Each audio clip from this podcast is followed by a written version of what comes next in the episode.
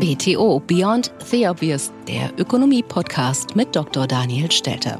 Featured bei Handelsblatt.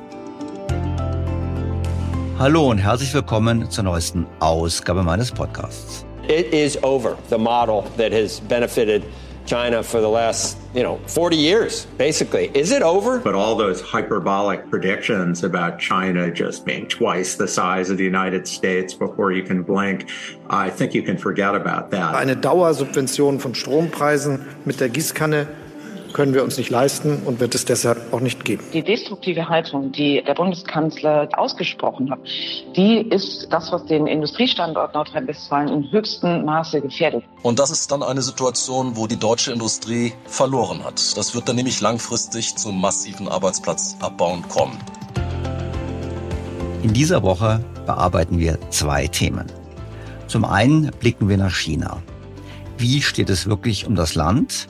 Wie groß sind die Risiken, die sich aus dem Immobilienmarkt, aus der Immobilienmarktblase in dem Land ergeben für China und auch für die Weltwirtschaft? Und was sollte die chinesische Führung denn tun? Was könnte man denn lernen aus dem, was wir in der Vergangenheit gesehen haben bei ähnlichen Blasen, sei es in Japan, sei es in der Eurozone oder auch im Rahmen der Finanzkrise? Schwerpunkt dann nochmal das Thema Industriestrompreis.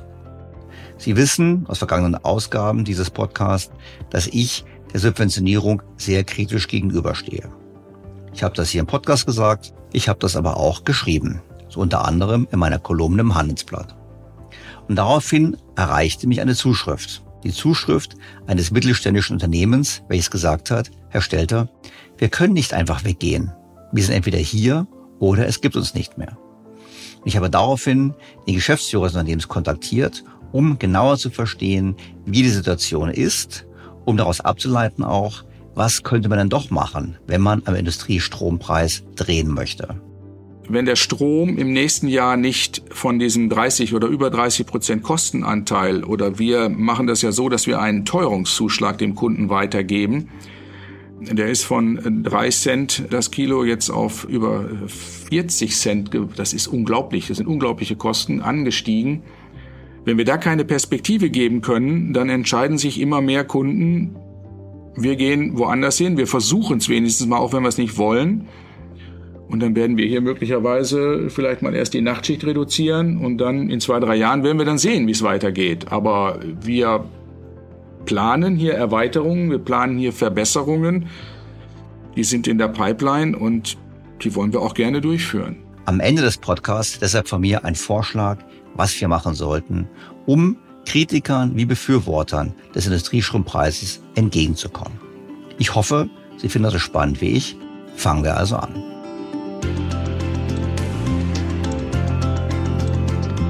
BTO Beyond the Obvious featured bei Handelsblatt. Bevor wir zum heutigen Schwerpunkt kommen, kurz ein paar Worte zu China. Wir wissen, China ist für Deutschland hochrelevant. Zum einen ist das Land ein wichtiger Absatzmarkt, zum anderen ein wichtiger Produktionsstandort und nicht zuletzt auch zunehmend ein immer wichtigerer und ernstzunehmender Wettbewerber. Man denke nur an die Fortschritte der Chinesen beim Thema Elektromobilität. Nun aber häufen sich die negativen Meldungen aus dem Land.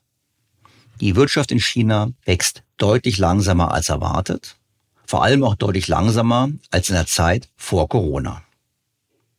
Es gibt mittlerweile Deflationsdruck im Land. Das heißt, die Preise beginnen zu fallen. Es gibt, nicht zuletzt aufgrund der Politik der Regierung, immer weniger Investitionen aus dem Ausland in dem Land und zugleich sinken auch die Exporte. Die Jugendarbeitslosigkeit ist so hoch, dass die Regierung beschlossen hat, die Zahlen zur Jugendarbeitslosigkeit nicht mehr zu veröffentlichen. Zugleich schickt die Regierung in Peking Buchprüfer in die Provinzen, um die Finanzen der lokalen Regierungen zu überprüfen. Der Verdacht steht im Raum, dass viele dieser Regierungen zu viele Schulden haben und nicht ausreichend Einnahmen. Zugleich sinkt die Kreditvergabe der Banken deutlich. Summa summarum kann man also sagen, in China gibt es einen Rückgang von Investitionen und Konsum und eine zunehmend starke Verunsicherung. Erste Ökonomen erwarten, dass China in den kommenden Jahren nur noch mit zwei bis drei Prozent pro Jahr wachsen wird. Also es ist nicht eine einmalige Rezession, sondern es ist ein Trendwechsel. So zum Beispiel Kenneth Rogoff von der Harvard University. Yeah, I think two to 3% would be a good outcome for the next decade for China.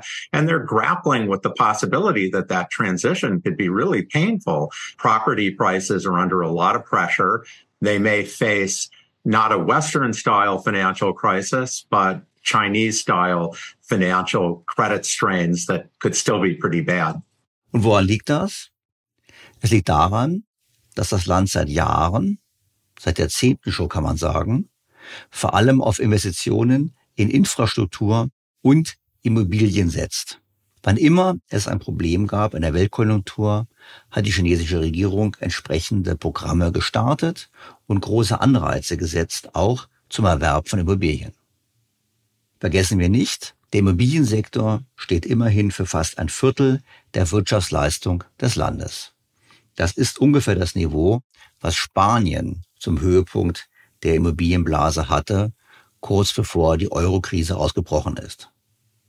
Das Problem ist nun, die Preise im Immobilienmarkt fallen.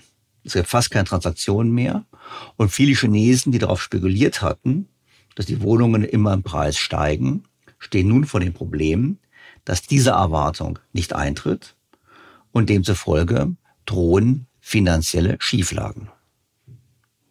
Das ist für treue Hörer alles nicht neu, denn welche Gefahr vom Immobiliensektor ausgeht, habe ich in meinem Podcast bereits früher ausführlich besprochen. Ich erinnere an die Folge 102, Chinas gefährlicher Boom auf Pump. Die Folge ist heute immer noch aktuell, also empfehle ich Sie an dieser Stelle gerne zum erneuten Anhören. Die Kernaussagen waren damals folgende. Es hat in China ganz eindeutig eine grobe Fehlallokation gegeben von Kapital und Wirtschaftstätigkeit. Eben vor allem im Immobiliensektor, wo wenig oder gar kein wirtschaftlicher Wert geschaffen wurde. Es wurde im Prinzip nichts getan, was das Produktionspotenzial des Landes hebt. Und schon damals habe ich gesagt, dass alle Indikatoren dafür sprechen, dass sich der chinesische Immobilienmarkt in einer Blase befindet. So zeigten Kenneth Rogoff und Yun Chen Yang bereits im Jahr 2020 in einem Paper, dass der chinesische Immobilienmarkt doppelt so hoch bewertet ist wie der US-Immobilienmarkt. Obwohl es deutlich mehr Haushalte in China gibt, wenn man es kaufkraftbereinigt betrachtet, vor allem aber auch in Relation zum Bruttoinlandsprodukt, kann man ganz klar festhalten, dass China bereits damals einen völlig überzogenen Immobilienmarkt hatte. Seither sind die Preise in China um weitere 15 Prozent gestiegen. Auch in der Liste der teuersten Städte der Welt tauchen chinesische Städte regelmäßig auf. Das Ganze ist einhergegangen mit einer erheblichen Verschuldung des Privatsektors. So ist die Verschuldung der privaten Haushalte in China inzwischen ähnlich hoch wie in vielen anderen großen Volkswirtschaften, auch im Westen. Mit einer Verschuldung von ungefähr 65 Prozent des Bruttoinlandsprodukts liegt die Verschuldung der privaten Haushalte über dem Niveau von Deutschland, Brasilien und Südafrika und natürlich auch über dem von Italien. Und nicht weit unter dem Niveau der Vereinigten Staaten. Und das Problem ist natürlich, diese Verschuldung macht es der Regierung nun so schwer, den Immobilienmarkt zu einer vernünftigen Bewertung zurückzuführen. Spiegelbildlich mit dem Immobilienmarkt ist natürlich auch Chinas Bankensystem gewachsen. Die gesamten Aktiva des Geschäftsbankensystems belaufen sich nun auf das Dreifache des nominalen chinesischen Bruttoinlandsproduktes. Und damit ist das Problem natürlich perfekt. Die Banken, das gesamte Finanzsystem hängen ebenfalls an den hohen Preisen.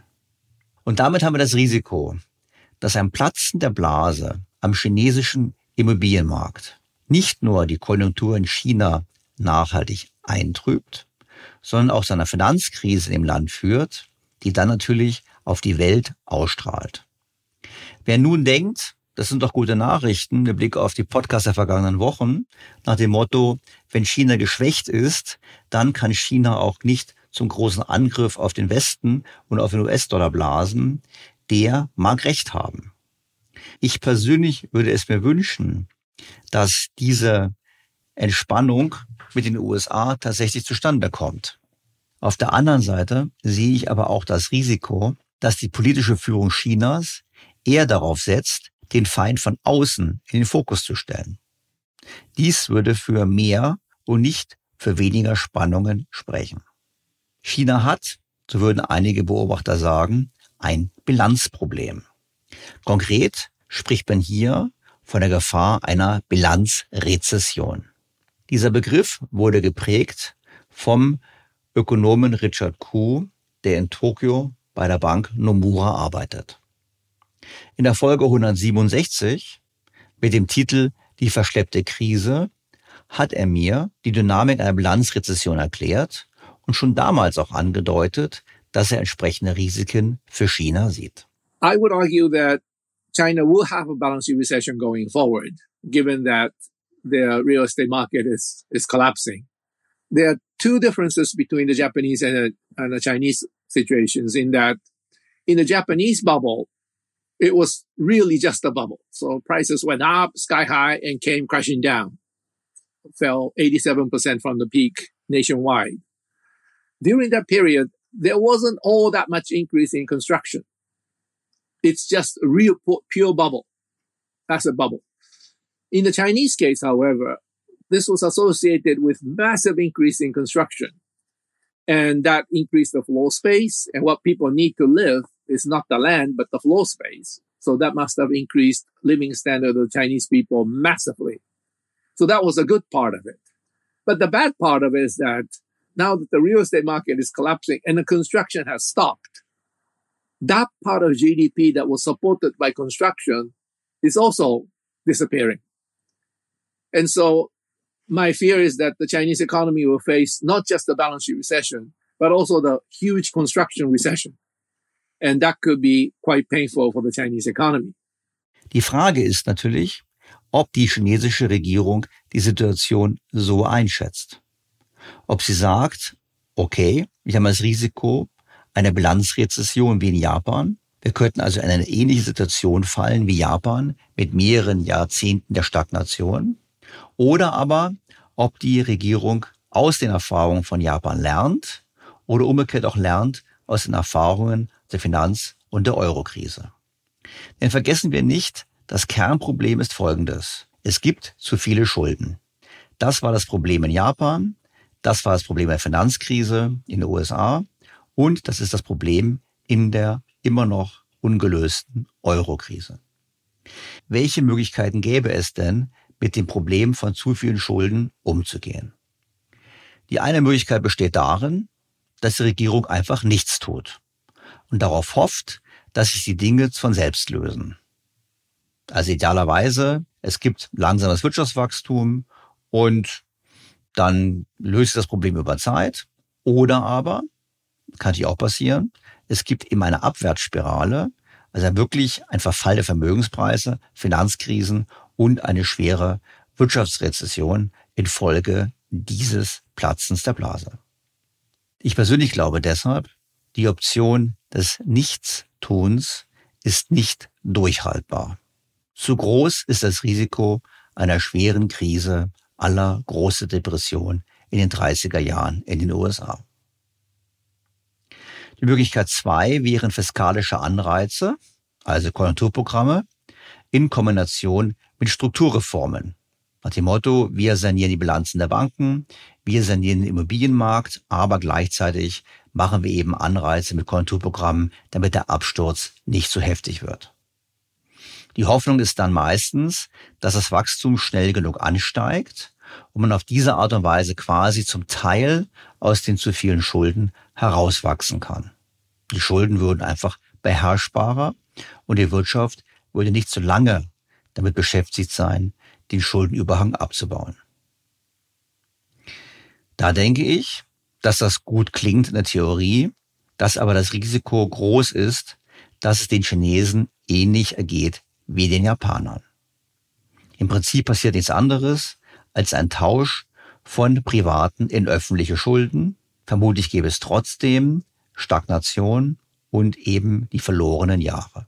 Das ist gerade deshalb in China ein echtes Risiko, weil die demografische Entwicklung sehr der japanischen ähnelt. Hier wirkt die Ein-Kind-Politik der Regierung in den vergangenen Jahrzehnten entsprechend nach. Option 3. Der Staat könnte einfach alle retten. Das bedeutet Folgendes. Alle Gläubiger bekommen das, was ihnen zusteht. Einfach deshalb, weil die Regierung die Schuldner auf die eine oder andere Weise stützt. Das heißt, die Baufirmen bekommen das Geld, die Banken bekommen das Geld und auf diese Art und Weise können sie den Gläubigern ihr Geld zurückzahlen. Das ist natürlich problematisch, weil dann auch einige gerettet werden, die es entweder nicht brauchen oder aber die eigentlich zu leichtfertig zum Beispiel Geld verliehen haben oder Immobilien gekauft haben. Bleibt Option 4. Abschreibungen. Klartext, Verluste. Die Verluste führen dazu, dass diejenigen, die eben die falschen Immobilien gekauft haben oder die eben bei den falschen Banken Geld hatten, dass diese eben Verluste tragen müssen. Ökonomisch ist es letztlich egal, ob ich nun alle rette oder ob ich Abschreibung zulasse. Es geht im Prinzip immer nur um die Frage, wer die Verluste trägt. Einmal ist es der Staat, damit im Prinzip die Allgemeinheit. Im anderen Szenario sind es die jeweils individuellen Kreditgeber, die entsprechend verlieren. Oder eben auch Investoren im Immobilienmarkt. Das heißt, die politische Frage ist, wie möchte ich den Schaden verteilen? Es geht nicht um das Kaschieren der Verluste, es geht um die Verteilung. Japan, die USA und die Eurozone haben in ihren Krisen alle den gleichen Fehler gemacht. Sie haben erst zu lange gewartet, also im Prinzip gehofft, dass das Problem nicht besteht oder sich von selbst löst. Und sie haben sich darum herumgedrückt, die Bilanzen entsprechend zu restrukturieren. Die wollten das heiße Eisen der Verluste nicht anpacken. Und die Eurozone hat das bis heute noch nicht getan. Deshalb kam es zum starken Anstieg der Staatsverschuldung. Daher bedarf es der Rettungsmittel für mehrere Staaten der Eurozone. Ich denke an die immer noch andauernden Interventionen der EZB. China hat aber einige Trümpfe in der Hand.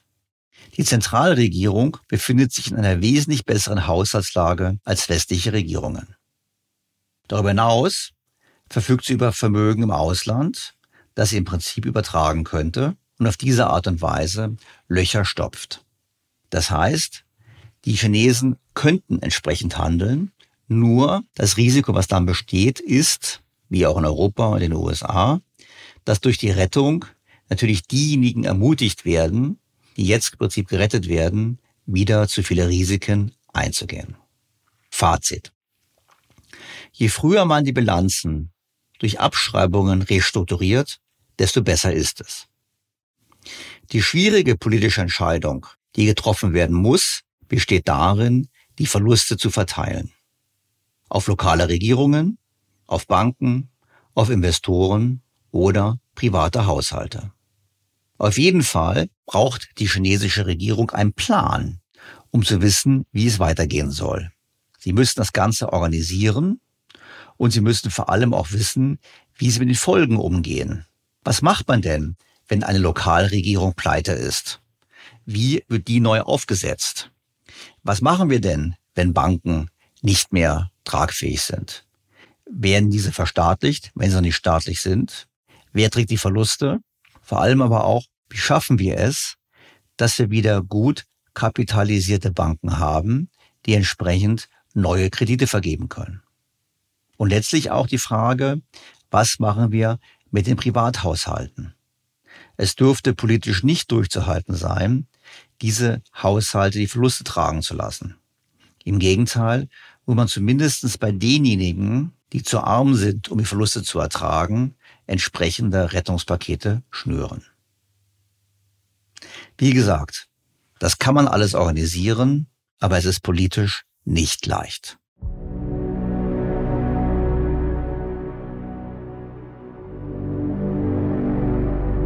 Doch kommen wir nach Deutschland. Hier stottert bekanntlich die Konjunktur. Was auch daran liegt, dass sich die Exporte nach China nicht mehr ganz so dynamisch entwickeln. Vor allem haben wir es aber mit hausgemachten Problemen zu tun, über die wir an dieser Stelle leider immer wieder sprechen müssen. Ein wesentliches Problem ist bekanntlich die völlig überteuerte Energie hierzulande.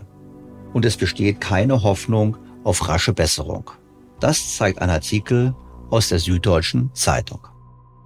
Der Energiekonzern RWE ist nur mit Subventionen der Regierung bereit, in grünen Wasserstoff zu investieren. RWE hält offenbar zufolge Investitionen in grüne Wasserstofftechnologie nur für vertretbar, wenn die Regierung dafür Subventionen zur Verfügung stellt.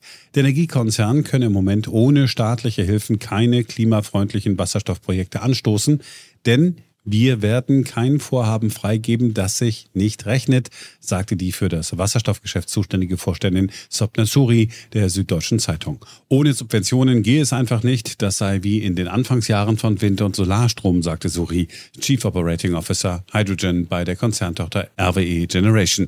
Da haben wir 10, 15 Jahre gebraucht, um die Kosten auf ein wettbewerbsfähiges Niveau zu drücken, sodass keine Fördermittel mehr nötig sind. Beim grünen Wasserstoff sind wir nun erst zweieinhalb Jahre dabei. Überraschen kann dieser Ruf nach Subventionen nicht.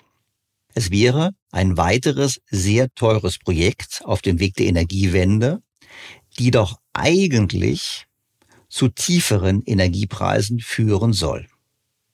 Wie teuer die Herstellung von Wasserstoff ist, haben wir in Folge 195 das Märchen vom großen Speicher ausführlich diskutiert. Darin habe ich die Financial Times zitiert, die eine ausführliche Berechnung vorgelegt hat.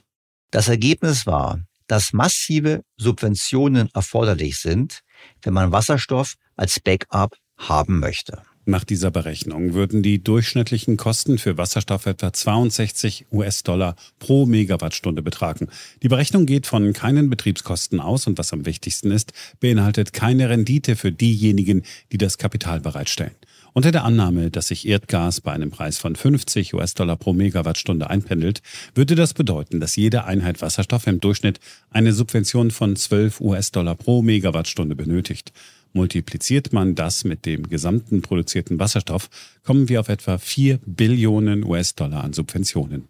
Die Financial Times beziffert den Bedarf an Subventionen also auf immerhin 4000 Milliarden US-Dollar weltweit. Dabei wird es vor allem Europa noch deutlich teurer. Die wenigen Wasserstoffprojekte, die es gibt, sind kleinteilig und fragmentiert. Dadurch sind die Kosten für die Infrastruktur pro Einheit hoch. Im Ergebnis kostet der günstigste Wasserstoff in Europa heute ohne Transport und Lagerung mehr als 150 US-Dollar pro Megawattstunde. Europäisches Erdgas kostet im Vergleich weniger als 32 US-Dollar pro Megawattstunde. Jetzt könnte man natürlich sagen, dass man einfach nur Gas entsprechend verteuern muss durch entsprechende Steuern. Doch das ändert natürlich nichts daran, dass es sich um einen massiven Wohlstandsverlust handelt, wenn Energie plötzlich so viel teurer ist. Doch damit nicht genug. Mit unsinnigen Auflagen verteuert die EU den Wasserstoff noch zusätzlich. Darüber hinaus hat die EU eine restriktive Definition dessen angewendet, was erneuerbarer Wasserstoff ist. Der Anschluss eines Elektrolyseurs an das Stromnetz reicht nicht aus, da Netzstrom möglicherweise aus fossilen Brennstoffen erzeugt wird. Um sicherzustellen, dass der Wasserstoff wirklich grün ist, muss er in den begrenzten Zeiträumen, in denen es einen Überschuss an erneuerbarem Strom gibt, netzunabhängig produziert werden. Die Verteilung der Produktion auf weniger Betriebsstunden erhöht die Kosten für Wasserstoff zu Beginn seiner Entwicklung weiter.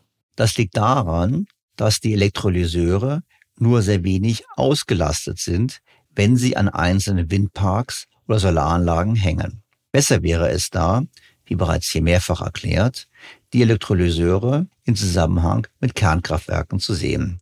Das würde eine deutlich höhere Auslastung ermöglichen und entsprechend im Umkehrschluss deutlich günstigere Preise für den erzeugten Wasserstoff.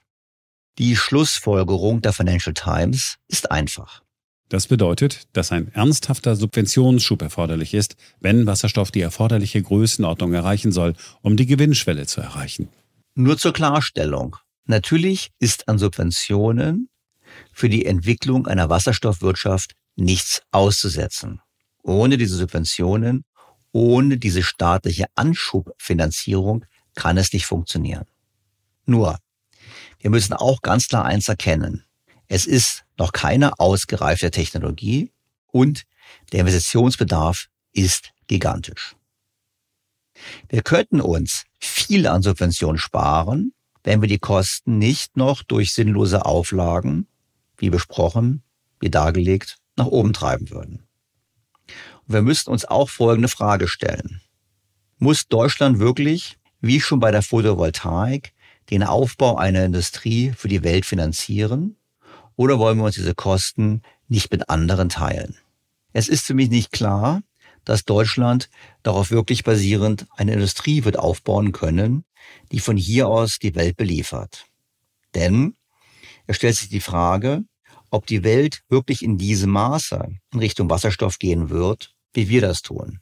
Denn das ist bereits eine sehr hohe Ausbaustufe, über die wir hier sprechen. Hinzu kommt, dass die Produktion dieser Komponenten für die Wasserstoffwirtschaft natürlich nur an Standorten stattfinden wird, die sonst auch wettbewerbsfähig sind. Und zur Wettbewerbsfähigkeit gehört leider auch der Strompreis. Hohe Strompreise bedeuten, dass auch Zukunftstechnologien nicht in Deutschland wettbewerbsfähig erstellt werden können. Das heißt, der Strompreis ist und bleibt ein Problem.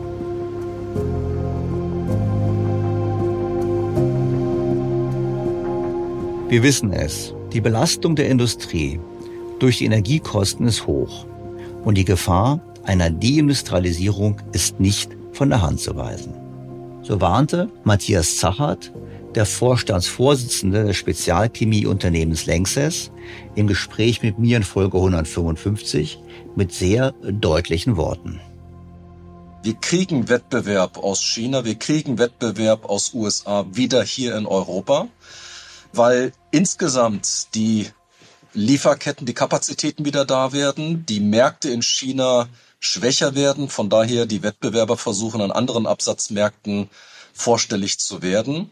Und in einer solchen Situation wird die Industrie nicht mehr in der Lage sein, Preise weiterzureichen. Das heißt, wir müssen entweder die Kosten reduzieren, wir müssen entweder die Betriebe runterfahren, ansonsten werden wir mit den hohen Energiepreisen so nicht umgehen können. Und das ist jetzt die zweite Phase, die eintreten wird. Nach der Umsatzseite Preise weiterreichen wird die nächste Phase sein für viele Unternehmen, dass man die Produktion drosseln wird. Wenn die Energiepreise jetzt über die nächsten eins, zwei Jahre länger auf dem Niveau bleiben werden, ist die dritte Phase dann nicht die Betriebsschließung, sondern die Deindustrialisierung. Deindustrialisierung bedeutet, dass nicht die Betriebe hier nur runtergefahren werden, sondern gleichzeitig in anderen Regionen die Kapazitäten geschaffen werden.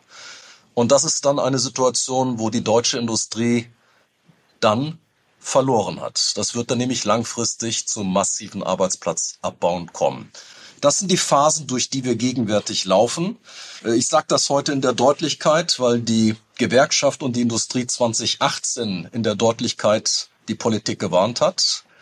Es muss heute in der Deutlichkeit gesagt werden, damit in zwei, drei Jahren niemand sagen kann, ich habe es nicht gewusst. Die Fakten liegen auf dem Tisch, jeder muss nur entsprechend diese analysieren und handeln. Herr Zachert plädierte damals dafür, alles zu tun, um das Angebot an Energie auszuweiten. Mit Blick auf die Folgen anhaltend hoher Energiekosten stellte Herr Zachert dann Folgendes fest. Wenn die chemische Industrie in Europa nicht mehr verankert ist, entziehen sie damit faktisch die Grundsubstanzen aller anderen Industrien und begeben alle anderen Industrien in eine Abhängigkeit, die wir jetzt beim Gas gerade verhindern wollen. Also das heißt, wenn wir es zulassen, dass die chemische Industrie in Europa die Wettbewerbsfähigkeit verliert und damit wir vom Ausland abhängig sind, ist es nicht nur was Nachhaltigkeitskriterien betrifft, absoluter Schwachsinn, denn wenn die chemische Industrie aus Europa nach China geht, äh, geht sie an Kohle. In den USA geht sie an fossile Energieträger, Gas, Fracking oder Öl. Also dem Klima ist damit in keinster Weise geholfen. Die Wertschöpfung in Europa wird verloren gehen und gleichzeitig die Wettbewerbsfähigkeit anderer Industrien und die Abhängigkeit äh, werden hier mit äh, Abhängigkeit erhöht, Wettbewerbsfähigkeit reduziert. Das wäre also wieder ein ein, ein richtiger Schlag ins Kontor und eine richtig dämliche Industriepolitik. Und ich hoffe, dass das erkannt wird. Und wo stehen wir heute? Fast ein Jahr nach meinem Gespräch mit Matthias Zachert. Ja, die Strompreise haben sich etwas entspannt. Sie liegen aber immer noch sehr hoch und immer noch deutlich höher als in wichtigen Staaten, mit denen wir im Wettbewerb sind. Das Angebot an Energie wurde bekanntlich nicht ausgeweitet, sondern im Gegenteil die drei Atomkraftwerke abgeschaltet. Und die Politik redet. Herr Habeck fordert eine Subvention für Industriestrom und kalkuliert dafür rund 30 Milliarden Euro pro Jahr. Finanzminister Lindner ist gegen eine solche Subvention und Kanzler Olaf Scholz, zumindest bis jetzt, offiziell auch. So Olaf Scholz auch in seiner Äußerung beim Unternehmertag NRW. Ein schuldenfinanziertes Strohfeuer, das die Inflation wieder anheizt, oder eine Dauersubvention von Strompreisen mit der Gießkanne können wir uns nicht leisten und wird es deshalb auch nicht geben. Das wäre ökonomisch falsch, fiskalisch unsolide und würde sicherlich auch falsche Anreize setzen. Gut angekommen ist die Rede des Bundeskanzlers, bei den Unternehmensvertretern übrigens nicht. Ich danke den Marktwirtschaftlern unter den Anwesenden. Die nordrhein-westfälische Wirtschaftsministerin Mona Neubauer von den Grünen forderte denn auch im Deutschlandfunk-Interview am Montag dieser Woche nochmals eindrücklich einen Industriestrompreis. Ich habe immer zugute gehalten, ähm, dass Olaf Scholz äh, seine Ankündigung von 4 Cent aus dem Wahlkampf unter den aktuellen Bedingungen vielleicht in der Höhe nicht halten kann. Mhm. Aber die destruktive Haltung, die äh, der Bundeskanzler diese Woche gegenüber den Unternehmerinnen und Unternehmern NRWs ja äh, ausgesprochen hat, nämlich keinen zeitlich begrenzten Industriestrompreis einführen zu wollen, die ist ähm, das, was den Industriestandort Nordrhein-Westfalen in höchstem Maße gefährdet. Wir wollen ja in Nordrhein-Westfalen die erste klimaneutrale Industrieregion werden. Ich will, dass wir das Ganze verbinden mit der Transformation zur klimaneutralen Industrie. Nur dafür brauchen wir Industrie, die wir transformieren können. Und wenn ich bei den Unternehmensbesuchen, bei den vielen Gesprächen, die ich mit kleinen und mittelständischen Unternehmen, aber auch den großen Industrieunternehmen führe, gerade gut zuhöre, dann ist das drängendste Problem eine Planbarkeit bei den Energiekosten und ein Industriestrompreis, den man einführen muss, zeitlich begrenzt, ist das, was er im Wahlkampf äh, versprochen hat. Wir werden äh, ihn daran erinnern, wir werden dafür streiten im Interesse unserer Industrie und auch da wieder. Es geht nicht um einzelne Konzerne. Es geht darum, in Nordrhein-Westfalen ist jede acht erwerbstätige Person äh, im, äh, äh im Industriebereich beschäftigt. Das heißt, 50 Prozent der Bruttowertschöpfung in Nordrhein-Westfalen kommen aus der Industrie. Wir haben ein volkswirtschaftliches, ein gesellschaftliches Interesse und deswegen ist diese Absage, die er erteilt hat, diese destruktive Haltung dabei für mich nicht nachvollziehbar. Ah. Und wir werden äh, weiter dafür streiten, dass wir zeitlich begrenzt diesen Industriestrompreis erhalten. Die grüne Wirtschaftsministerin ging sogar so weit, das Bild der Deindustrialisierung an die Wand zu werfen. Wenn man auf Nordrhein-Westfalen blickt in Bezug zur Bundesrepublik, dann muss man sagen, wenn in Nordrhein-Westfalen die Industrie in die Knie geht, dann hat die Bundesrepublik ein riesiges Problem. Das bedeutet, es ist auch in seinem Interesse, um die guten Fortschritte bei der Transformation weiter verzeichnen zu können, auch für die Industrie in Nordrhein-Westfalen eine Lösung zu finden. Ich halte das für lösbar. Wo ein Wille, da ist auch ein Weg und mhm. der Wille ist in Nordrhein-Westfalen in der Landesregierung vorhanden. Wir brauchen günstige Energieversorgung für die Industrie. Wir wollen auch eine Absenkung der Stromsteuer aufs europäische Mindestniveau. Doch was sollte man tun? Ökonomen sind bekanntlich auch hier unterschiedlicher Meinung. So forderte Sebastian Dulin vom Institut für Makroökonomie und Konjunkturforschung der gewerkschaftlichen Hans-Böckler-Stiftung in der Taz genau eine solche Subvention. Die energieintensive Industrie in Deutschland hat zuletzt rund 20 Prozent weniger produziert als Ende 2021. Und weil es derzeit überhaupt nicht absehbar ist, was Strom in einem, in fünf oder in zehn Jahren in Deutschland kostet, halten sich viele Unternehmen mit Investitionen zurück. Diese Unsicherheit droht gravierende Schäden an der deutschen Wirtschaftsstruktur zu verursachen.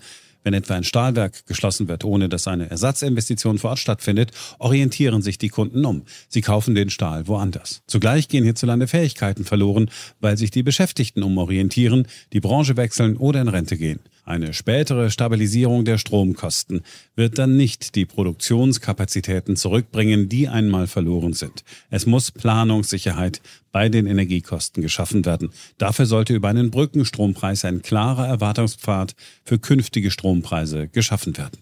Das ist natürlich immer getragen von der Hoffnung, dass es in Zukunft irgendwann wieder billigere Energie geben wird.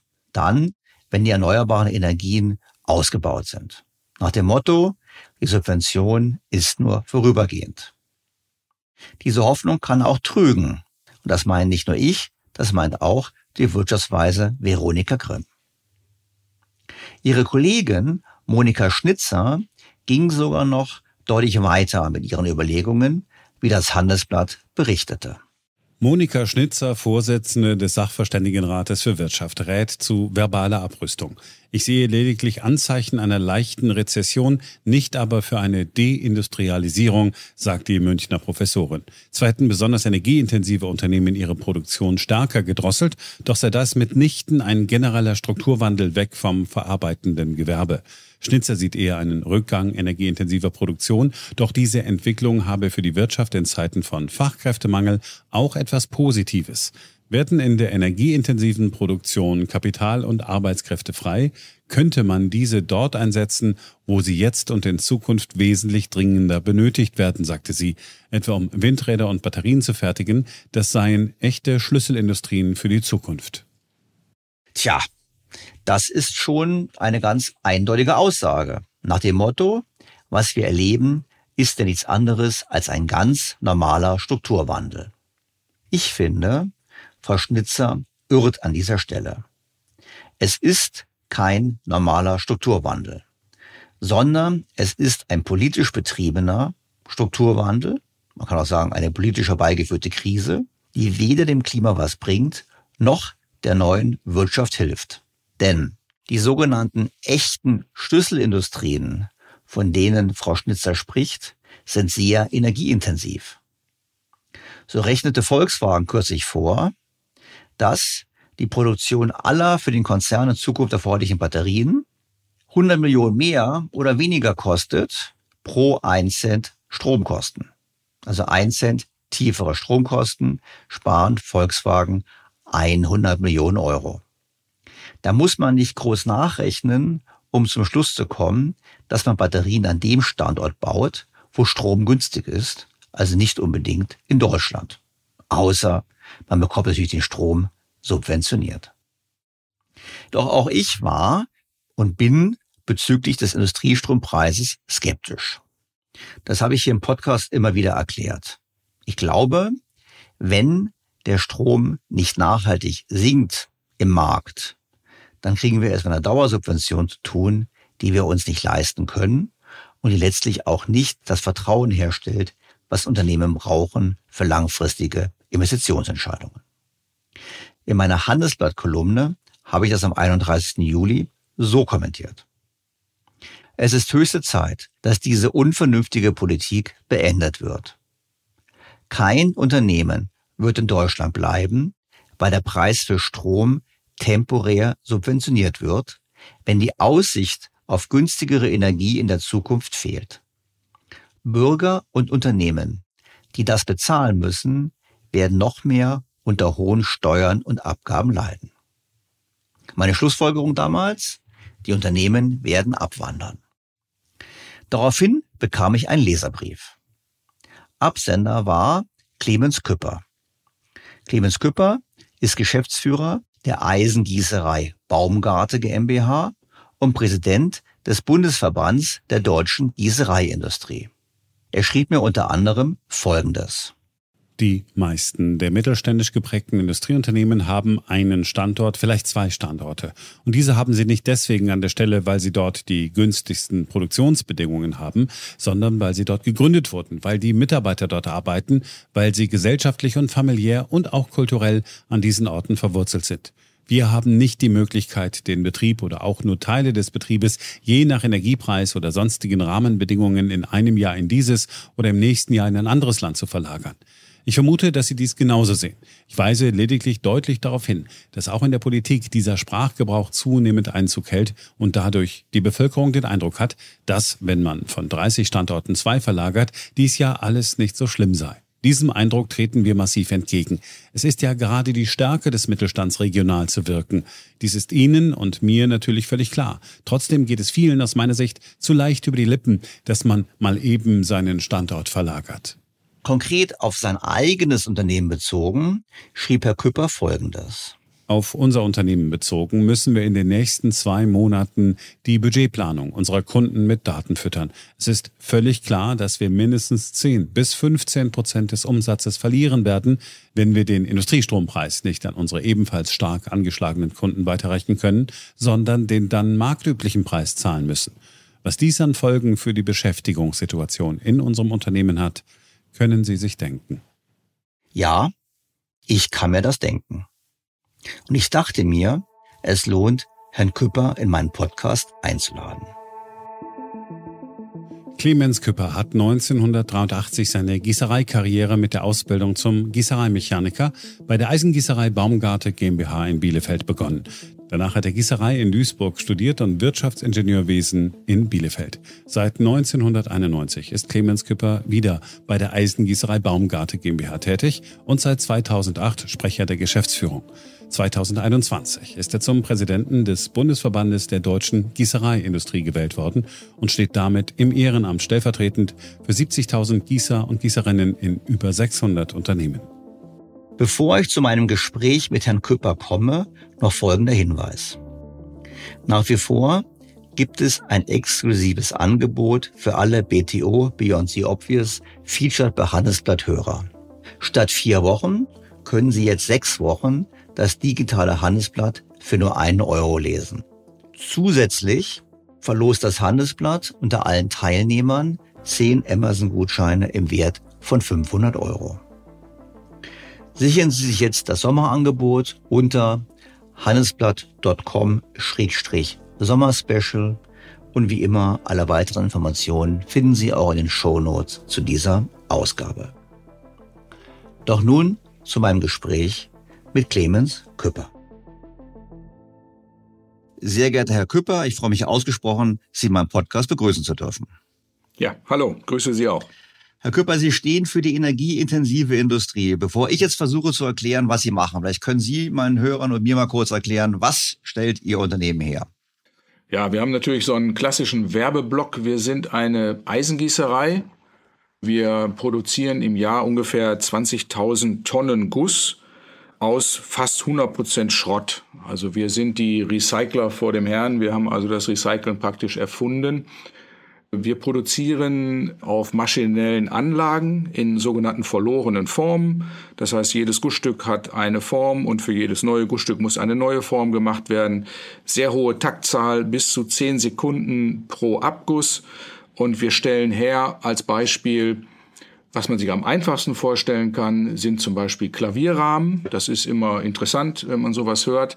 Aber das Hauptgeschäft ist natürlich Gehäuse für alle möglichen Maschinen, auch Maschinen wie Heizungspumpen, für Kompressoren, für Vakuumtechnik. Überall da, wo ein Gehäuse, ein stabiles Gehäuse preiswert und ruhig laufend hergestellt werden muss, ist Guss eigentlich erste Wahl. Und Fast die Hälfte unseres Umsatzes machen wir mit Pumpengehäusen für Wasser, für chemische Produkte.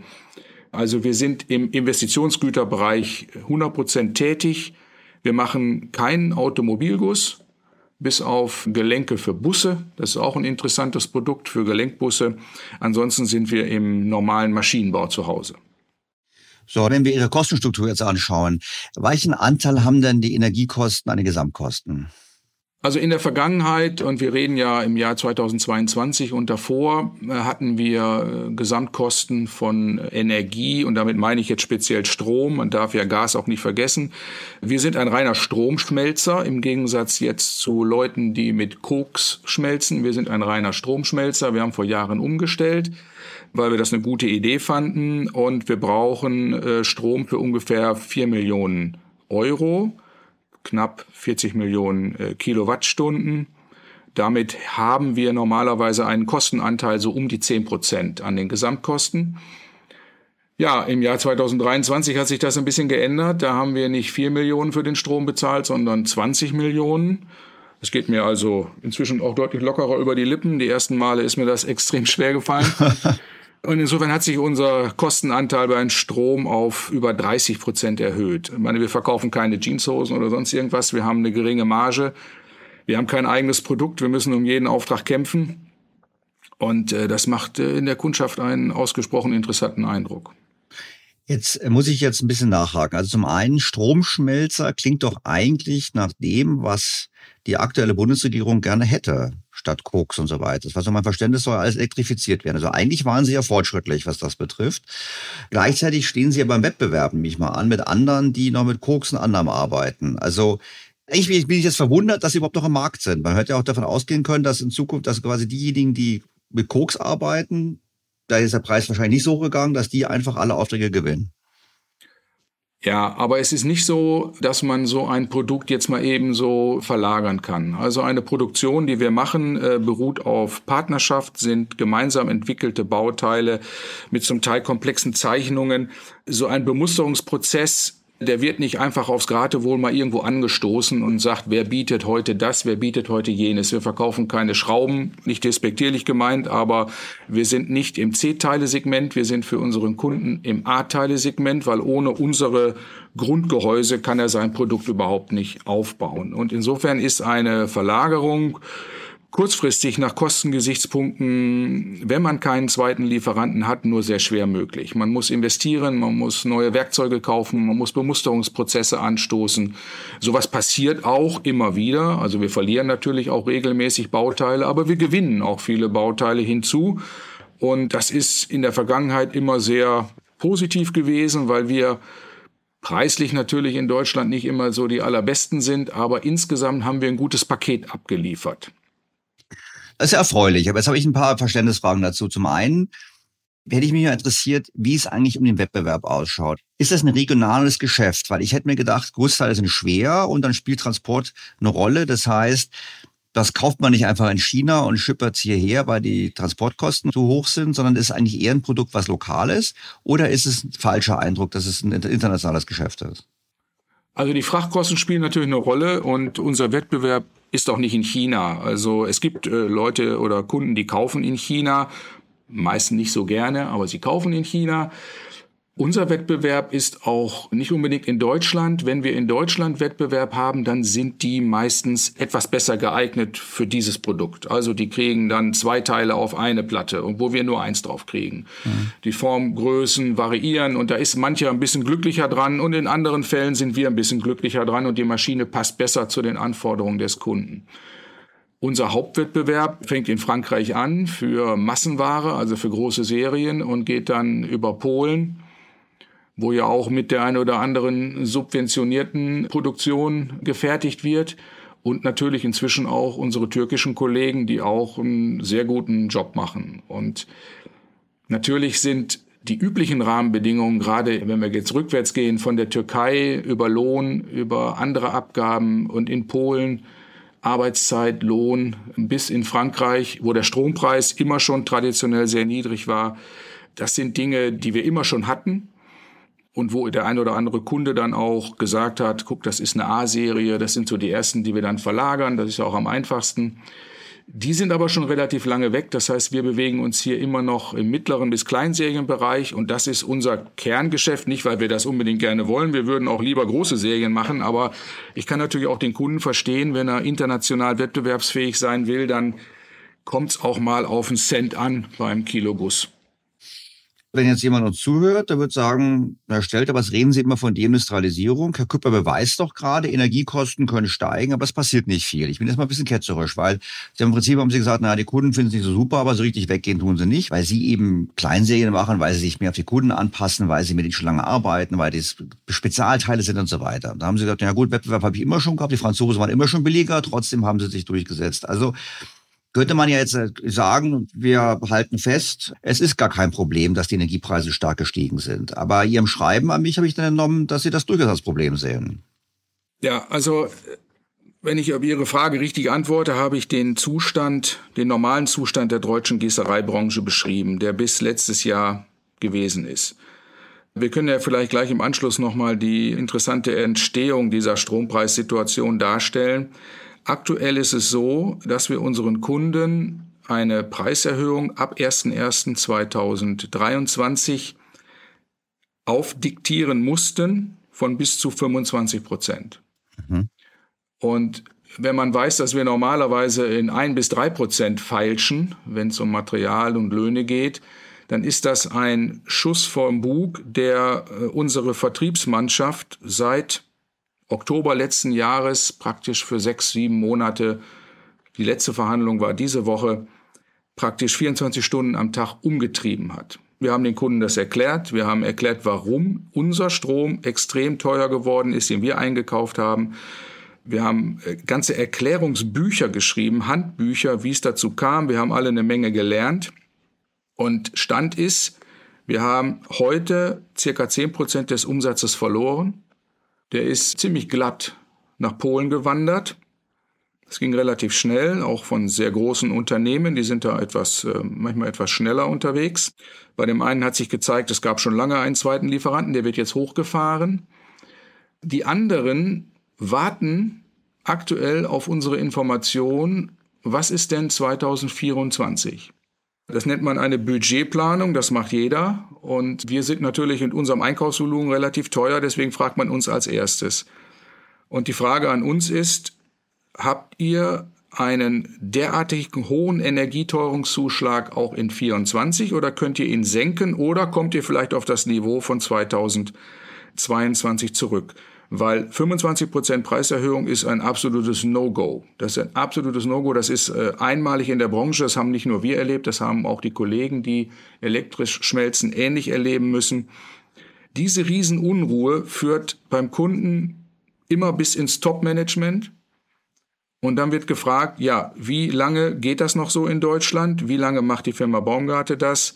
Passiert da noch was oder müssen wir uns mittel- bis langfristig umsehen?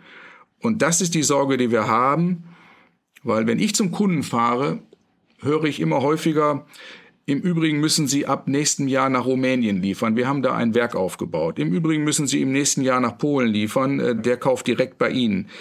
Also unsere Kunden wandern jetzt vor uns her in Länder, wo sie vermeintlich günstiger produzieren können. Und dann ist es eigentlich nur eine Frage der Zeit, bis auch regional beschafft wird. Und äh, ich kann das auch nachvollziehen, weil unsere Kunden sind auch nicht die, die jetzt den einen oder anderen goldenen Löffel im Schrank haben, sondern alle kämpfen um internationale Marktanteile. Und wenn wir dann in dieser Lieferkette so eine Eisenkugel darstellen, dann wird man versuchen, die immer kleiner zu machen, äh, bis nur noch das Nötigste hier bestellt wird. Bei uns im Hause heißt das äh, Kampf um jedes Bauteil, präzise Nachkalkulation, alles ganz genau wissen, wie teuer ist was harte Kämpfe mit dem Kunden und immer das Risiko, dass der Kunde sagt, tut mir leid, wir finden uns alle nett, aber ich kriege selbst nicht im Markt durch, ich muss jetzt hier weg. Und dann ist der Prozess angestoßen und wenn der erstmal läuft, und wie gesagt, zehn Prozent sind schon weg, das ist natürlich bitter. Jetzt haben wir einige Fragen dazu. Also zum einen würde mich mal interessieren, es klingt ja so, als würden Ihre Kunden aus Deutschland weggehen, aber nicht unbedingt nur, weil jetzt ihr Zulieferteil so teuer ist, sondern weil wahrscheinlich die selber mit den Strompreisen zu kämpfen haben. Welchen Anteil an dem Produkt ihrer Kunden hat denn ihr Produkt? Ich habe gedacht, ihr, ihr Anteil mal so zwei, drei Prozent ausmacht von dem Produkt. Okay, wenn es dann 50 Prozent teurer wird, ist das zwar ärgerlich, aber auf das Gesamtprodukt, Endprodukt berechnet, ist es nicht so viel. Aber scheinbar ist es ja so, dass es relevant ist im Endprodukt. Das ist ganz unterschiedlich. Wir haben auch tatsächlich die größten Schwierigkeiten bei den Kunden, wo das gesamte Aggregat einer Pumpe vielleicht 100 Kilo wiegt und unsere Pumpe alleine 70 Kilo. Das ist natürlich ein extremer Anteil am Gesamtpreis. Wir haben aber auch Deckel für einen Schaufellader. Der kostet das Ding eine Million und der Deckel kostet 20 Euro. Das ist sicherlich dann nicht der Punkt. Da kann man drüber, drüber hinwegsehen. Das sind aber logischerweise auch nicht die großen Serien, ne? weil so viele Großaggregate auch nicht gebaut werden. Wir haben schon einen extremen Anteil, zum Teil von 15 Prozent, 20 Prozent an den Gesamtkosten bei diesen Produkten. Gerade bei einer Pumpe, bei einer Heizungspumpe, die besteht ja eigentlich nur aus drei Gussstücken, einem Elektromotor und zwei, drei Wellen. Da ist der Guss schon ein extrem wichtiger Faktor. Das würde jetzt erklären, warum dann in Polen gekauft wird und nicht mehr bei Ihnen. Das würde ich das verstehen. Aber Sie ja. haben ja gesagt, Ihre Kunden gehen auch weg. Wenn Sie mit denen sprechen, gehen die weg auch wegen der Energiekosten oder aus anderen Gründen? Die Entscheidungen wegzugehen sind natürlich nicht jetzt in diesem Jahr getroffen worden, sondern das sind zum Teil, was ich mitbekomme, länger geplante Aktionen, wo man versucht, in anderen Ländern vielleicht mit Unterstützung Produktionen aufzubauen, die scheinbar insgesamt fürs Unternehmen einen Vorteil bieten. Also es kommt nicht selten vor, dass wir Bauteile nicht mehr nach Nordeuropa äh, schicken, sondern sie nach Osteuropa schicken, weil der Kunde da ein Werk aufmacht. Letztlich muss man die fragen, warum sie das so toll finden, in Ungarn, in Rumänien, in der Tschechoslowakei, in Polen Werke zu bauen. Das muss ja scheinbar einen großen Vorteil bieten. Ja gut, aber Sie selber haben es ja nicht gemacht. Aus der Automobilindustrie kennen wir das. Die Automobilhersteller sind nach USA, nach China gegangen und haben ihren Zulieferern gesagt, ihr müsst mitgehen. Und dann sind die mitgegangen und haben dann eben Getriebewerke, Reifenwerke, was weiß ich, gebaut. Mhm. Und jetzt sehen Sie das seit Jahren, Ihre Kunden gehen weg. Warum haben Sie nicht auch gesagt, ich mache eine Gießerei in Polen auf? Ja, das ist die Diskussion, die wir auch schriftlich hatten, die mich stört. Es ist ja nur eine Standortverlagerung. Das klingt ganz lustig, wenn man 30 Standorte hat, dann kann man ja auch mal ein, zwei verlagern. Das fällt auch nicht so auf, ist auch politisch nicht so schlimm, klingt so ein bisschen einlullend. Wenn man aber wie unsere Branche fast 100 Prozent Mittelstand ist und fast 100 Prozent zwischen 50 und vielleicht 300 Leuten beschäftigt, dann hat man, wenn man sich umguckt, vor der Firma nur einen Standort, ähm, auch wenn man sich Mühe gibt. Den kann man auch nicht teilen. Man kann nicht den Schmelzbetrieb nach Polen verlagern, die äh, Formanlage nach Rumänien und die Schleiferei äh, in die Türkei. Also wir sind eine gewachsene Struktur, die man auch nicht so einfach kopieren kann, weil wir hier auch ein Know-how haben, was für uns wichtig ist und was manche vielleicht auch vergessen. Wir sind ja nicht hier gegründet, vor fast 100 Jahren, äh, weil hier der Strompreis so günstig war, sondern weil man gesagt hat, da war ein Unternehmensgründer, der will eine Firma gründen und dann sind wir hier. Und wir sind hier verwurzelt und ehrlich gesagt haben wir auch gar kein schlechtes Gewissen, dass wir hier sitzen, weil aus unserer Sicht machen wir überhaupt nichts Schlechtes. Wir schmelzen aus Schrotten hochkomplexe Bauteile, wir bieten gute Arbeitsplätze, wir haben ein technisch absolut wichtiges Know-how. Wir sind aus unserer Sicht sogar zwingend notwendig, wenn wir die ganzen Energiespartechnologien hier entwickeln und bauen wollen. Also mit welchem Grund, nur weil der Strom aufgrund irgendwelcher Rahmenbedingungen extrem teuer ist, hier wegzugehen, das kann ich gar nicht, das will ich auch gar nicht. Ich will gar nicht in Rumänien arbeiten. Ja, das, das ehrt sie ja. Die Frage ist ja, was ist die Schlussfolgerung? Das kann ich zum einen nochmal, die eine Schlussfolgerung wäre zu sagen, Herr Habeck hat recht, äh, das wird alles übertrieben, die Industrie wandert nicht ab und oder Herr Habeck hat ja mittlerweile seine Meinung geändert, aber viele sagen, es ist alles übertrieben, die Industrie kann sich anpassen und im Zweifelsfall müssen halt die Endkunden alle ein bisschen mehr bezahlen, Thema ist erledigt. Auf der anderen Seite haben Sie aber gerade von Ihren Kunden gesagt, die gehen weg, da gab es auch andere Faktoren, oder die gehen nicht weg, die haben Alternativen aufgebaut. Jetzt nehmen wir mal an, der Industriestrom bleibt so, der Strom bleibt so hoch, so teuer wie er ist. Und Sie haben diesen Riesenunterschied zu in den USA, zu China, aber auch zu Frankreich perspektivisch. Genügt die Differenzierung, genügt die, die Struktur, die Sie Vergangenheit aufgebaut haben, um auf Dauer in Deutschland überlebensfähig zu sein? Oder stellt sich die Überlebensfrage für jetzt, ich will jetzt nicht von Ihrer konkreten Firma sprechen, aber generell Sie sprechen auch für den Verband oder droht dann einfach Unternehmenssterben in diesem Sektor einfach deshalb, weil immer aus Rumänien, der oder Polen geliefert wird? Also wir sind da ein gutes Beispiel. Wir waren mal zwei Gießereien. Wir waren vor zwei Jahren noch zwei Gießereien eine in ungefähr eine Stunde entfernt. Die haben wir aus Gründen, dass sie nicht wettbewerbsfähig ist, geschlossen. Es waren über 60 Mitarbeiter, die wir da sehr bitter freisetzen mussten. Also wir haben diese Erfahrung schon gemacht. Insofern sind wir ein gutes Beispiel für eine Konzentrierung auf einen Standort. Aktuell ist es der Strom. Wir hatten auch schon andere Dinge. Wir haben auch Personalkosten, die sind möglicherweise höher als in anderen Ländern.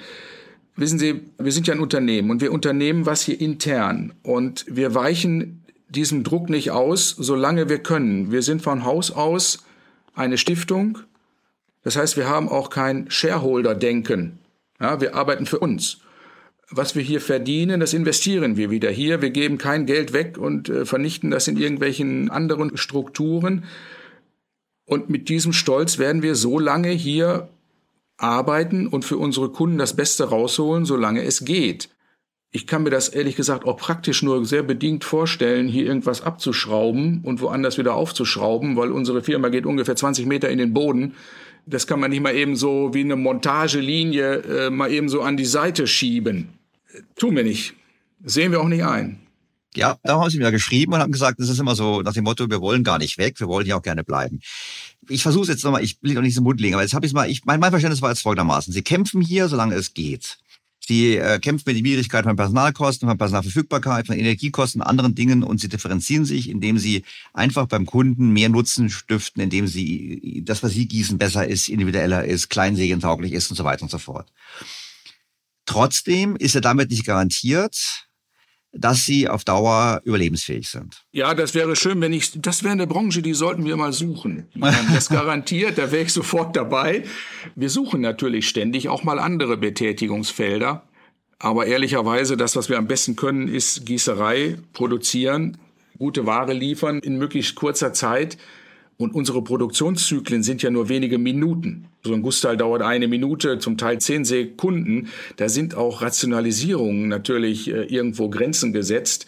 Deswegen versuchen wir, uns immer breiter aufzustellen, möglichst viele Branchen. Wir haben inzwischen 250 Kunden und über 2000 lebende Bauteile. Das muss man schon suchen. Und von diesen 2000 Bauteilen sind äh, viele dabei, wo der Kunde sagt, Mensch, ich bin froh, dass ihr es macht, aber übertreibt es nicht. Ich meine, dass wir es in anderen Rahmenbedingungen übertreiben, das können wir. Und wenn der Strom im nächsten Jahr nicht von diesem 30 oder über 30 Prozent Kostenanteil oder wir machen das ja so, dass wir einen Teuerungszuschlag dem Kunden weitergeben, der ist von 3 Cent das Kilo jetzt auf über 40 Cent, das ist unglaublich, das sind unglaubliche Kosten angestiegen. Wenn wir da keine Perspektive geben können, dann entscheiden sich immer mehr Kunden, wir gehen woanders hin, wir versuchen es wenigstens mal, auch wenn wir es nicht wollen. Und dann werden wir hier möglicherweise vielleicht mal erst die Nachtschicht reduzieren und dann in zwei, drei Jahren werden wir dann sehen, wie es weitergeht. Aber wir planen hier Erweiterungen, wir planen hier Verbesserungen. Die sind in der Pipeline und die wollen wir auch gerne durchführen. Ja, aber was heißt das im Konkreten? Heißt das jetzt, das haben wir auch nicht ganz klar bei Ihrem Schreiben, darum frage ich jetzt bewusst nach, dass Sie sagen, Stelter, du hast vielleicht theoretisch recht, aber in der Praxis ist der Industriestrom berechtigt. Also sagen Sie, jawohl, wir brauchen diesen Industriestrom, um dauerhaft lebensfähig zu sein. Sagen Sie im Prinzip, lasst uns das staatliche Geld, das die Steuerzahlergeld in die Hand nehmen, um für energieintensive Unternehmen wie das Ihrige den Strompreis zu senken. Also energieintensiv bedeutet ja im Landläufigen, wir brauchen viel Strom. Es gibt noch andere Dinge, die viel Strom brauchen. Der drittgrößte Stromverbraucher hier in Bielefeld ist die Universität. Also wenn man über Strommengen redet, muss man das manchmal ein bisschen sagen. Nicht so gerne, ich sage das aber manchmal. Auch vielleicht äh, große Ministerien und Verwaltungseinheiten brauchen auch eine Menge Strom. Wir haben nur eine hohe Intensität. Das ist ein Rechenfaktor, der sich da her herausstellt. Aber wir glauben, dass wir, wenn wir die Produkte, mit denen wir ja eigentlich in Zukunft erfolgreich sein wollen, das heißt die Transformation, die wir in Deutschland andenken, ist ja die, dass wir auf diese moderne Technologie des Energiesparens zukünftig unseren Wohlstand basieren lassen wollen. Das heißt, wir wollen diese Technologie, die hocheffizienten Pumpen und Kompressoren, ja, damit wollen wir ja wieder Exportweltmeister werden oder bleiben dann macht es doch eigentlich absolut Sinn, dass wir die auch hier herstellen. Es macht ja nun keinen Sinn, dass ich ein äh, Hightech-Produkt aus dem Ausland kaufe, hier ein deutsches Klebebild drauf mache und es dann verkaufe, sondern wenn wir hier was machen wollen, müssen wir es selbst machen. Konsens. Von der Windenergie bis zum Kompressor und wenn da noch ein Klavierrahmen dabei ist, ist das natürlich umso schöner. Aber es kann doch keinen Sinn machen, dass wir hier mit guten Bedingungen, mit guten Arbeitsplätzen, mit guten Rahmenbedingungen, mit optimalen Umwelt-, Arbeitsschutz und sonstigen Rahmenbedingungen, die ja vorzeigbar sind in der Welt, dass wir das dann von jemand anders machen lassen, weil unsere Produkte sind ja nicht weg. Wenn ich das Pumpengehäuse nicht gieße, dann gießt es vielleicht einer mit deutlich schlechteren Rahmenbedingungen und deutlich negativen Umwelteinflüssen. Das heißt, gesamttechnisch gesehen, für das Weltklima gesehen, wenn wir das so wollen, ist es aus unserer Sicht absolut sinnvoll, dass wir es hier machen. Ja, Konsens. Aber jetzt kommt noch die Frage. Heißt das Subvention, ja oder nein? Dazu müsste man erstmal gucken, wo kommt denn der Strompreis her? Das ist immer so ein schönes Beispiel, was ja keiner hören will so richtig, dass wir ja einen Strompreisbildungsmechanismus haben, das sogenannte Merit-Order-Prinzip, wo wir ganz klar sehen, dass die Börsen, dass der Strom, ich kann zum Beispiel keinen Strom in Frankreich kaufen. Das wäre toll. Ne? Der Staat kann das scheinbar oder die Netzagentur, aber wir können das nicht. Wir müssen also den Strom an der Börse kaufen, an der Leipziger Strombörse. Wir haben das auch alles lernen müssen. Vorher haben wir äh, Strom angefragt, da sind wir zu den entsprechenden Anbietern in Deutschland gegangen und gesagt, guck mal, wir brauchen 40 Millionen Kilowattstunden. Mit dem Base, mit dem Peak, das ist unsere Leistung, 12 Megawatt maximale Abnahme, was bietet ihr uns? Und dann war es ein Wettbewerb, es gab mehrere Anbieter und wir haben uns dann für einen entschieden. Seit 2023 und Ende 22 ist das gar nicht mehr möglich. Es war fast nicht möglich, 40 Millionen Kilowattstunden in der Qualität, wie wir sie brauchten, zu kaufen, weil die Preise dermaßen gestiegen sind, dass wir Angst hatten, uns hier komplett zu übernehmen oder wir hatten auch Angst, dass wir gar keinen Strom bekommen. Und wenn man weiß, wie der Strompreis entsteht an unserer sogenannten EEX, dann weiß man, dass die Kraftwerke je nach ihren Grenzkosten liefern dürfen. Und das teuerste Kraftwerk oder der teuerste Stromerzeuger definiert mit seinen Grenzkosten den sogenannten Markträumungspreis. Und wenn das, das eine schöne Begriffe, die äh, muss man sich immer mal wieder vergegenwärtigen. Und wenn das teuerste ein Gaskraftwerk ist, was äh, 50 Cent die Kilowattstunde kriegt, dann kriegen alle 50 Cent und dann ist der Strompreis 50 Cent. Und die anderen kriegen natürlich eine ganze Menge, vielleicht viel mehr, als sie eigentlich gedacht haben und behalten das oder geben es zum Teil wieder ab, aber wir müssen es bezahlen. Und dieser Mechanismus mag in der Vergangenheit eine super Funktion gehabt haben. Also viele haben sich danach gerichtet, haben ihre Erzeugung dahingehend geändert. Aber in Kriegszeiten, wenn man das so sagen darf, in Kriegszeiten hat dieses Prinzip zu exorbitanten Strompreisen geführt. Und jetzt pendelt es sich auf einem Strompreis ein, der immer noch drei bis viermal höher ist als in Frankreich und deutlich höher als in Polen. Und das war ja nicht das Ziel. Das Ziel ist es ja, mit dem Ausbau alternativer Energien in 2030 einen Preis zu haben, der ähnlich ist, vielleicht nicht ganz so, wie in der Vergangenheit, damit wir eben diese Hightech-Produkte hier auch vernünftig weitermachen können, weil davon wollen wir ja leben. Ich meine, wir können ja nicht alle davon leben, dass wir uns beraten und ähnliches, sondern wir müssen ja aus meiner Sicht hier in Deutschland auch was produzieren. Ja, genau. Ich habe jetzt natürlich als Berater bringe ich jemand anderes Beispiel, sage, wir ja, können klar. nicht gegenseitig, nicht gegenseitig Kaffee verkaufen, haben Sie haben natürlich einen Punkt. Nur die Frage ist, es, ist das Prinzip habe ich verstanden. Und für mich natürlich so, ich hätte jetzt gedacht, Sie sagen mir, na ja, hätten wir die sechs Atomkraftwerke laufen lassen, wäre der Grenzanbieter nicht das Gaskraftwerk gewesen, sondern jemand anderes, der hätte tiefere Strompreise gehabt. Das mag alles sein, aber wissen Sie, das Hauptziel, das Hauptziel ist, wir wollen 2050 eine Klimaneutralität haben. Und auch da rate ich jedem, der sich da wirklich für interessiert, mal zu, nachzuschlagen, was das genau in der Definition bedeutet. Das ist ja das, was praktisch im Hintergrund ständig da ist. Wir wollen oder müssen eine Klimaneutralität erreichen, damit wir eben die Auswirkungen auf unsere Umwelt einigermaßen in den Griff bekommen. Diese Klimaziele bedeuten eine CO2-Reduzierung, die die EU in einem verschiedenen Korridor hat, also 2050 klimaneutral, 2030, glaube ich, will man 55 Prozent. Deutschland will das Ganze noch viel schneller und auch noch viel niedriger. Wir wollen das fünf Jahre eher schaffen. Und das ist natürlich Aufgabe der Politik. Das ist Konsens gewesen. Und das ist ja ein, ein Hauptziel. Und das Thema Krieg, das Thema Gaspreise, das Thema Atomkraftwerke, alle diese Dinge müssen sich ja eigentlich diesem Ziel unterordnen. Und da gestatten Sie mir, bin ich zu wenig Experte, als dass ich da auch die richtige Lösung habe. Wir haben im Gießereiverband durch eine eigene Untersuchung ermittelt, dass wir jede Woche 40 Windräder bauen müssten. Jede Woche 40. Es gibt verschiedene Sektoren, in denen wir die ähm, fossile Verbrennung beziehungsweise die CO2-Reduzierung oder die Treibhausgasreduzierung vornehmen müssen. Das sind ja alles feststehende Pläne, die laufen ja. Wir sehen das ja in Gebäuden, in der Bahn, im öffentlichen Nahverkehr. Überall wird gleichzeitig an diesen Zielen gearbeitet. Und welche Energie dafür jetzt die richtige ist, das ist aus meiner Sicht muss ich das Leuten überlassen, die sich da wirklich mit auskennen. Tatsache ist, wir hatten Anfang letzten Jahres noch den Hinweis bekommen, wir kriegen einen Industriestrompreis von 4 Cent. Rausgekommen ist für uns 45 Cent. Das ist jetzt ein Jahr eine Katastrophe. Also im Moment endet bei uns ja auch die Innovation. Wenn ich sechs Monate lang mich mit diesem Thema beschäftige, bin ich sechs Monate nicht richtig im Laden. Und wir haben natürlich auch nicht als Mittelständler für alles einen Experten. Ne? Also wir haben uns ja aufschlauen müssen, alleine diese ganzen, ich habe in meinem ganzen Leben noch nie einen kompletten Gesetzestext gelesen. Diesen habe ich gelesen. Das Energiespargesetz ist 50 Seiten lang und die Erklärung dazu 80 Seiten. Das muss man erstmal verstehen und dann danach handeln. Aber das ist schon für uns ein eklatantes Thema. Einmal das Oberziel und ich verstehe da auch die Politik, das ist lösbar scheinbar noch. Aber wir wollen daran partizipieren. Das ist ja auch unser Markt.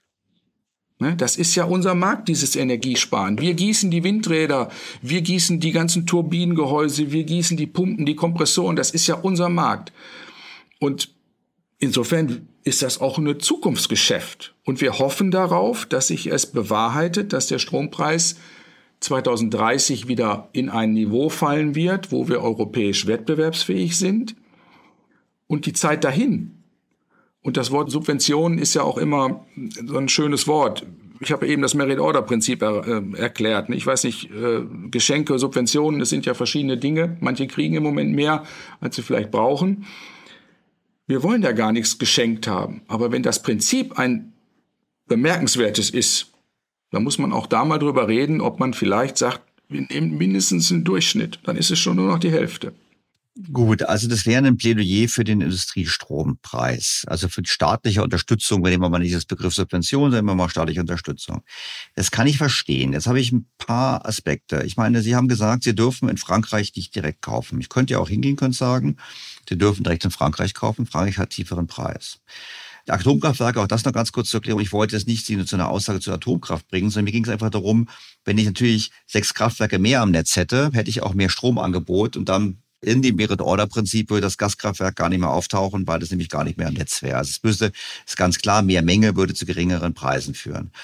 Dann habe ich einen weiteren Aspekt noch, das haben Sie sicherlich auch angeschaut, es sind ja nicht nur die Erzeugungskosten, es sind ja auch vor allem die Netzentgelt und ähnliches. Und wir wissen ja, auch da sind ja viele Umlagen, Netzentgelte sind zu zahlen. Das kommt ja alles mit hinein. Und gerade wenn Sie die Hoffnung haben, dass im Jahr 2030 wir eine erneuerbare Energien haben, dann haben wir ja trotzdem noch Kosten für Speicherung, Wasserstoff, Netzausbau etc. etc. Also für mich ist halt immer die Frage, dass ich die Sorge habe, Brücke wohin? Ist denn das überhaupt realistisch, dieses Ziel zu erreichen? Ich verstehe, dass Sie von dem Umbau profitieren, weil Sie Zulieferer sind. Aber die Frage ist natürlich trotzdem im Prinzip, wie viel mehr darf es im Jahr 2030 überhaupt noch kosten? Und ist es wirklich realistisch, das zu erreichen? Also erstmal ist es richtig, dass wir im Moment keine Angebotsvielfalt haben. Wir können nicht über den Markt gehen und sagen, wer bietet uns den günstigen Strom. Das haben wir aktuell nicht. Das ist richtig. Ob das an den Atomkraftwerken liegt oder nicht, sei mal dahingestellt. Im Moment haben wir sie nicht mehr. Die Brücke wohin? Deswegen sagen wir ja auch äh, etwas äh, tauglicher einen sogenannten Brückenstrompreis. Wissen Sie, es gibt ja Leute, die sagen, der Strom wird nie wieder billiger. Komischerweise wissen die das. Wir wissen das sogar in den nächsten zehn Jahren, wissen die das. Deswegen lohnt es ja gar nicht, einen jemanden zu unterstützen, weil der ist dann ja sowieso weg. Wobei weg, Standort zumachen, schließen, 250 Kunden, weg ist auch so ein großes Wort. Wenn wir nur noch das machen würden, wo wir in fünf Jahren wissen, dass das auf jeden Fall noch so ist, dann habe ich hier im Kollegenkreis schon mal gesagt, wir werden auch in fünf Jahren noch einen Fachkräftemangel haben. Dann brauchen wir jetzt auch nichts unternehmen. Ist ja dann immer noch da. Ne? Also ich finde das ein bisschen despektierlich denen gegenüber, die genau in dieser Sache arbeiten. Und wir, nochmal, die Branche, die gesamte Metallbranche ist eigentlich bisher stolz auf das gewesen, was sie hier machen, weil wir zu den Ursprungstugenden ja gehören des Maschinenbaus. Und Sie haben das eben mit dem Beispiel Kaffee gesagt. Ich habe noch ein anderes Beispiel. Wir haben kein Venedig und kein Rom. Also irgendwo muss das Geld ins Land kommen und das geht nur, indem wir gute Sachen verkaufen. Und wir haben das oft genug bei unseren Kunden gehört. Wir machen es mit deutscher Technik, dann funktioniert sie erstens und in zehn Jahren immer noch und in 30 Jahren können wir das Gerät immer noch gebraucht verkaufen. Und das ist das Image, was wir haben. Und das ist ja auch das, was das Ziel ist, dass wir mit diesen Technologien weiter am Markt bleiben. Da sehe ich, wenn wir sagen wir, dann meinen wir den ganzen Maschinenbau, inklusive der Gießerei. Weil im nächsten Zug sind es ja vielleicht nicht mehr die energieintensiven, sondern die, die viel Energie brauchen. Also Energie muss einfach zur Verfügung stehen, um aus meiner Sicht die Produktion, die Mitarbeiter und damit den Lebensstandard zu halten. Stellen wir vor, wir würden das über Wasser so reden. Da ist ja zufällig ein anderes Preisbildungsprinzip.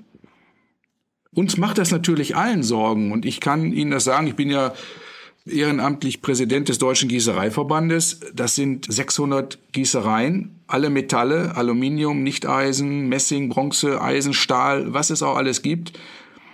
Das sind 70.000 Menschen. Wir waren mal 80.000, das ist noch gar nicht so lange her.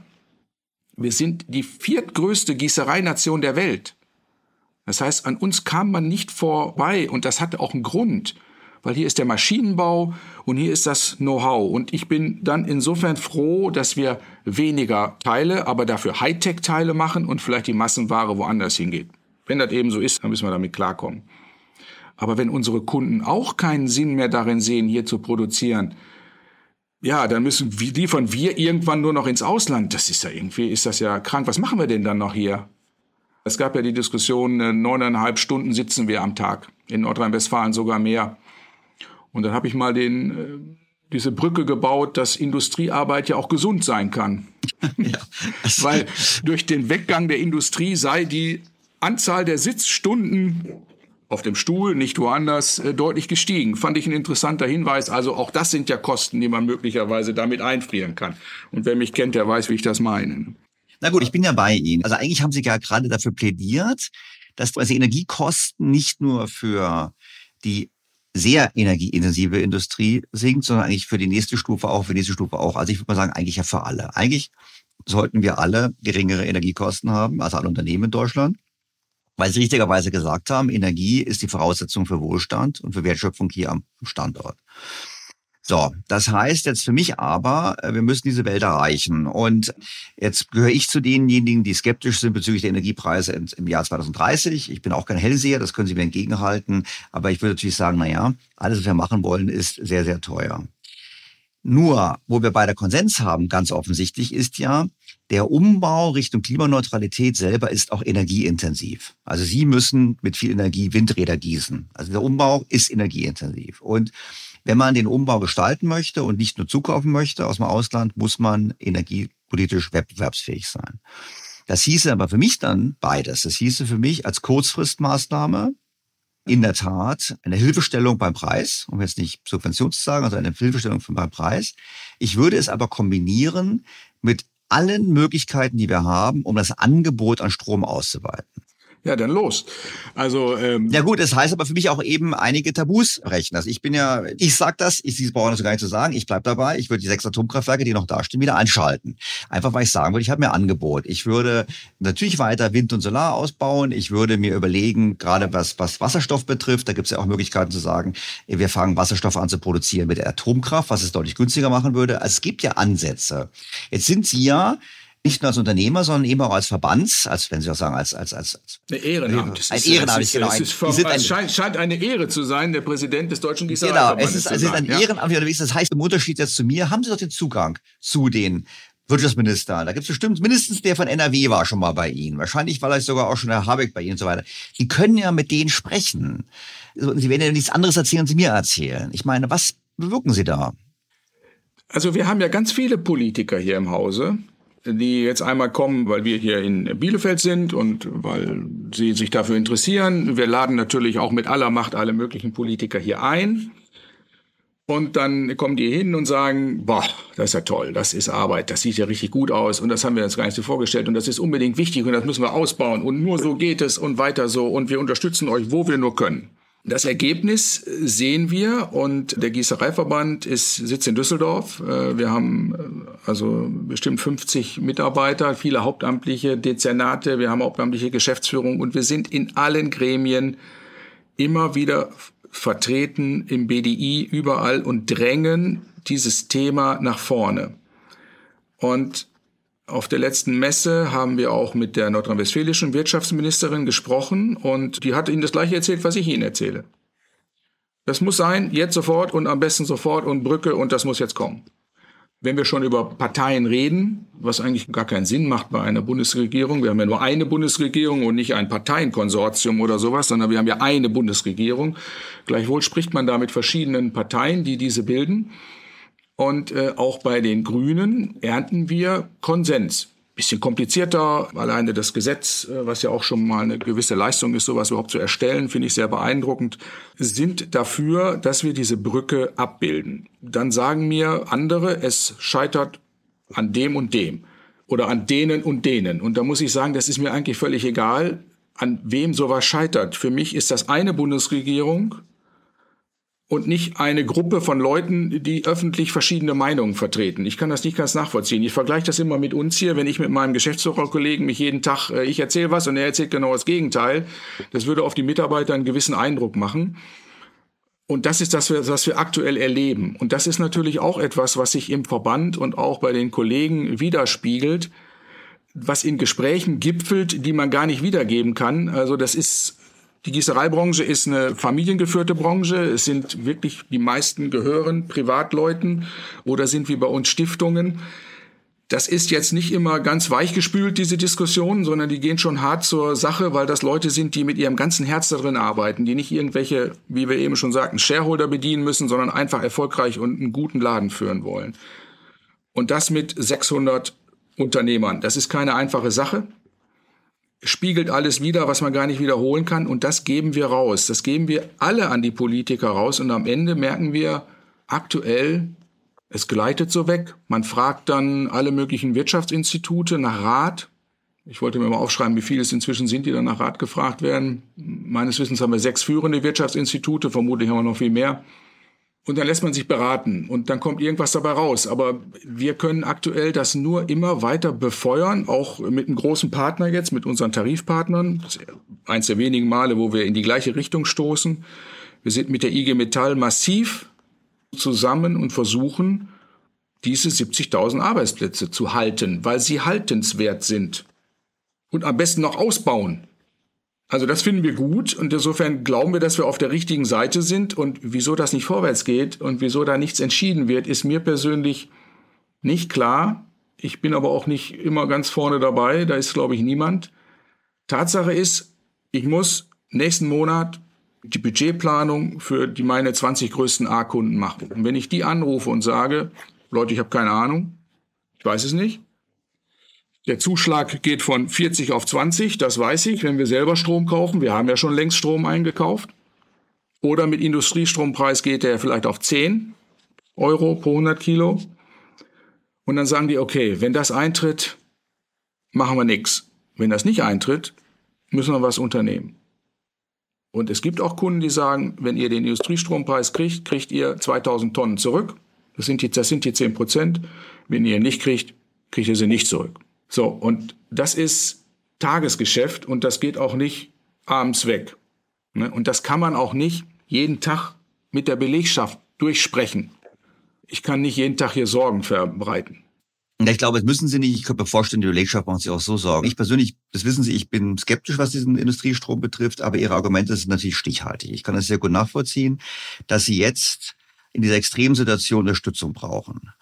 Das habe ich verstanden und da folge ich Ihnen auch. Ich würde halt sagen, man muss es dann auch wirklich mit Maßnahmen paaren, die dafür sorgen, dass der Preis wirklich sehr schnell runterkommt und wir nicht nur darauf hoffen, dass er irgendwann runterkommt. Also dazu setzt politisches Handeln voraus.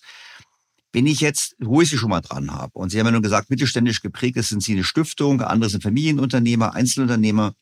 Da würde ich schon noch gerne zum Abschluss fragen, wie es denn um die anderen Rahmenbedingungen steht in Deutschland. Ich meine, wir haben, Sie haben Institute, die Wirtschaftsforschungsinstitute äh, erwähnt. Da gibt es ja ähm, durchaus welche, die ständig davon sprechen, wir müssten die und die Steuern noch erhöhen, Erbversteuer und ähnliche Themen. Dann wird allgemein gesagt, Bürokratieabbau, jeder redet davon. Wie sehen Sie das denn? Ist das medial ein korrektes Bild, was da passiert? Oder sagen Sie, nee, wir haben eigentlich nicht nur das Energiethema, wir haben nicht so Fachkräftemangel, sondern wir haben auch wirklich akut ganz andere Themen, die im Land angegangen werden müssen? Einen ganz kleinen Dreh zurück, weil wir das meiner Meinung nach eben ein bisschen verallgemeinert haben mit dem Industriestrompreis für alle. Das ist natürlich ein Reizthema, das kann ich verstehen. Andererseits muss man auch sehen, dann wieder die Energieintensität und die Wettbewerbsfähigkeit im internationalen Markt. Ich bitte das nochmal äh, zu berücksichtigen, dass es da möglicherweise nicht die Stahlbaufirma in der Nachbarschaft ist. Die hat deutlich genauso viel Probleme mit den anderen Rahmenbedingungen, auf die Sie jetzt hier eingehen. Und äh, ergänzend noch dazu, zum Strompreis kommen übrigens noch acht Umlagen. Nur mal so. Genau am Rand. Und da sind die Netzentgelte auch eine überraschende Geschichte, weil das weiß ja auch vielleicht jeder, dass die Netze ja im großen Teil gar nicht mehr uns gehören, sondern irgendwelchen Investoren. Auch interessant, aber wird nicht viel drüber gesprochen, äh, auch ein erheblicher Anteil der Kosten und bis November immer eine Blackbox. Das heißt, wenn wir einen Strompreis abgeben für nächstes Jahr, ich weiß jetzt noch nicht, wie die Netzentgelte nächstes Jahr sein werden, keine Ahnung, kann ich nicht sagen. Das ist immer so eine gewisse Unsicherheit. So, die anderen Rahmenbedingungen, die wir haben, ja, ich wollte hier sammeln, was wir alles an administrativer Arbeit nach außen geben. Da habe ich festgestellt, viele machen das schon automatisch, reagieren auf zusätzliche Gesetze, automatisch geben hier was ab, melden da was. Es ist gar nicht darstellbar, was wir alles an Meldungen abgeben bezüglich jetzt Datenschutz, Umweltschutz, Arbeitssicherheit, äh, weil wir ja parallel dazu von der EU auch eine Zero Emission Agenda erwarten, wo wir also demnächst auch gar keine Emissionen in Form von Staub mehr abgeben dürfen. Auch eine interessante Sichtweise. Das ist so die nächste Welle, die auf uns zukommt. Aber man kann sich auch nicht mit allen gleichzeitig beschäftigen. Das läuft über den Verband gut begleitet mit. Aber das kommt als nächstes Thema. Was haben wir hier? Wir haben aktuell drei neue Lehrlinge eingestellt. Eine junge Dame im Modellbau, zwei junge Herren in der Schlosserei. Das ist erfolgreich. Das fanden wir gut. Da hatten wir nie gar nicht mit gerechnet. Wir haben hier einen sehr geringen Anteil an Hightech, an High Potentials, also wenige Ingenieure, viele Meister und ganz viele gewerbliche Mitarbeiter mit Ausbildung und auch ganz viele ohne Ausbildung mit äh, sechs Wochen Anlernzeit. Ein erheblicher Anteil. Und auch das halte ich für wichtig. Wir geben Leuten ohne Ausbildung oder mit der falschen Ausbildung hier eine gut bezahlte tarifliche Arbeit. Wenn wir die denen nicht geben, was machen die denn dann? Man kann jetzt anderen Leuten Pakete bringen. Das hat aber wieder einen Gesamtzusammenhang, das würde ich jetzt gar nicht äh, thematisieren. Aber ich finde es gut, dass die Leute hier arbeiten, dass die ein geregeltes Einkommen haben und dass die ein gutes Einkommen haben. Die Lohnkosten, klar, sind immer Thema, aber das ist ja in unserer Hand mit den Tarifpartnern. Das ist nicht staatlich induziert. Da können wir uns gegenseitig erpressen und anschnauzen und kämpfen und sonst was machen. Das ist ja ein Ding, wo wir selber dran arbeiten können. Gesetze und Regelungen. Ich habe hier einen großen Stapel auf dem Tisch legen. Ich muss das Hinweisgeberschutzgesetz umsetzen, rückwirkend. Ja, das äh, ist schon interessant und das möchte man ja auch vernünftig machen. Man möchte jetzt ja nicht einfach einen Briefkasten aufhängen und draufschreiben Meckerkasten und anschließend die leeren Kaffeebecher da wieder rausholen. Man möchte es ja vernünftig machen und äh, ja, das liegt da jetzt und wartet und ist auf meiner Liste vielleicht für nächste Woche. Wenn ich anderen erzähle in anderen Ländern, was die für Schwierigkeiten haben, äh, was wir, was wir hier so Besonderes haben, dann höre ich natürlich woanders auch, ist es nicht alles lustig. Auch die türkischen Kollegen haben riesige Probleme mit der Inflation, haben Probleme mit Arbeitszeiten und auch mit den Temperaturen und den Rahmenbedingungen. Es ist, ich glaube, überall nicht so richtig lustig. Trotzdem glaube ich, dass wir hier gut dastehen und dass die Tarifpartner und die, die wir beeinflussen können, dass die auch eine richtige Lösung finden werden, die wir mitgestalten. Aber es gibt so Wochen, wenn man dann äh, Audits hat von, äh, von Behörden, dann ist das schon äh, eine sehr große Vorbereitung. Und wie viele Beauftragte wir hier haben, äh, das ist auch interessant. Manches weiß man ja auch gar nicht. Dann fragt man, für die ist das normal, für die Kollegen im Betrieb und dann denken, was machen die da überhaupt? Ja, wir haben jetzt hier ein neues Gesetz, wir müssen jetzt hier äh, neuen Arbeitsschutz machen, wir haben jetzt ganz andere Kaffeebecher, wir müssen das Wasser dürfen wir nicht mehr so zapfen, die Leute müssen eine Einweisung kriegen, wie sie tanken. Ja. Herr Küpper, also das ist schon. Wenn ich, Ihnen so zuhöre, jetzt mal, jetzt vergessen wir Ihre Verbandsarbeit. Ja, Entschuldigung, ich bin schon zu lang. Nee, nee, nee, nee, nee im, Gegenteil, vergessen wir Ihre Verbandsarbeit. Ich nehme jetzt mal wirklich mal Ihre Arbeit als Geschäftsführer der Firma. Äh, wie viel Prozent Ihrer Zeit verwenden Sie eigentlich produktiv im Sinne von äh, die Firma voranbringen und wie viel Prozent Ihrer Zeit verwenden Sie auf Bürokratie, die Ihnen von extern aufgezwungen wird? Das würde mich echt interessieren. Wenn ich so zuhöre, denke ich mir, Sie kommen gar nicht ja. mehr zum Arbeiten. Ja, ja, ja, genau. Also ähm, ich sag mal so, ich versuche selbstgesteuert zu arbeiten. Das gelingt mir manchmal 30 Prozent am Tag. Äh, es gab auch mal eine Zeit, da habe ich erst um elf den Rechner angemacht und E-Mails angesehen nach so einem Seminar über Zeitmanagement. Das hat sich aber wieder erledigt es gibt Phasen und Phasen. Das letzte halbe Jahr war halt geprägt nur mit Preisverhandlungen. Mhm. Nur mit Preisverhandlungen. Und da geht das natürlich verloren. Ich bin auch äh, gelernter Ingenieur. Ich habe hier meine Ausbildung gemacht in diesem Hause. Damals zu der Zeit äh, gab es nichts anderes, dann bin ich hier hängen geblieben. Äh, zwischendurch mal äh, woanders gewesen und äh, aber und ein paar Ausbildungen gemacht. Aber ich bin letztlich hier hängen geblieben. Ich kenne hier jede Tür, jeden Schritt, jede Lampe. Und mein Kollege ist ebenfalls ein altgedienter Gießereimann und es ist ja sonst niemand. Ne? Wir haben zwar Abteilungsleiter, aber vorantreiben, also diesen Quirl, das machen wir. Und, und wenn wir drei Monate nicht richtig drehen, dann merkt man auch, dass da irgendwas fehlt. Ne? Es geht da nicht vorwärts. Und, und dieses Weiterentwickeln, das ist, ähm, das ist halt schade, wenn man die ganze Energie darauf äh, verwendet, sich Tag und Nacht über dieses Stromthema und über die Kunden Gedanken zu machen. Ich fahre im Jahr immer mehr Kilometer. Ich habe mir jetzt vorgenommen, ich muss jeden Kunden auch mindestens alle zwei Jahre besuchen, weil diese persönlichen Kontakte, dann geht man durch die Firma, dann sieht man, ach guck mal, das könnten wir auch machen. Was haltet er denn davon? Sollen wir uns da mal beschäftigen? So entsteht ja Geschäft. Und das fehlt mir manchmal, wenn ich mich dann äh, mit Vorbereitungen für Audits oder Hinweisgeberschutzgesetz beschäftigen muss. Was natürlich extrem wichtig ist. Datenschutzgesetz, glaube ich, haben wir irgendwie im Griff. Ich weiß nicht genau wie, wir haben es geschafft. Jetzt wollen wir demnächst einen Hackerangriff aufs Unternehmen starten, um mal zu gucken, wer klickt was an. Das macht auch manchmal Spaß. Aber hat, hat natürlich einen wichtigen Hintergrund, weil die Versicherungen für Hackerangriffe, für Insolvenzversicherungen, alles Themen, die gab es vor zehn Jahren nicht. Ne? Da muss man sich jetzt mit beschäftigen und das frisst Energie. Manchmal ist es interessant, aber manchmal auch zur falschen Zeit. Herr Küpper, Stichwort Zeit. Also ich bedanke mich ausgesprochen, dass Sie sich die Zeit genommen haben für mich, dass Sie mir geschrieben haben, dass Sie heute mit mir gesprochen haben. Und Sie haben, ich glaube, meinen Hörern und mir einen guten Einblick gegeben in das, darf ich so sagen, in das Leben in der mittelständischen Wirtschaft, darf ich das so formulieren? Und vor allem auch nochmal einen anderen Blick geworfen auf das Thema Industriestrompreis. Das hat mir auf jeden Fall sehr geholfen und vielen herzlichen Dank für die Zeit. Ich wünsche Ihnen viel Erfolg. Ich hoffe, dass irgendwas passiert, weil es wäre schade, Unternehmen, Unternehmerpersönlichkeiten wie Sie in Deutschland zu verlieren. Ich danke Ihnen, danke fürs Gespräch und bin froh, dass ich Ihnen mal so einen Brief geschrieben habe. Vielen herzlichen Dank. Okay, danke Ihnen.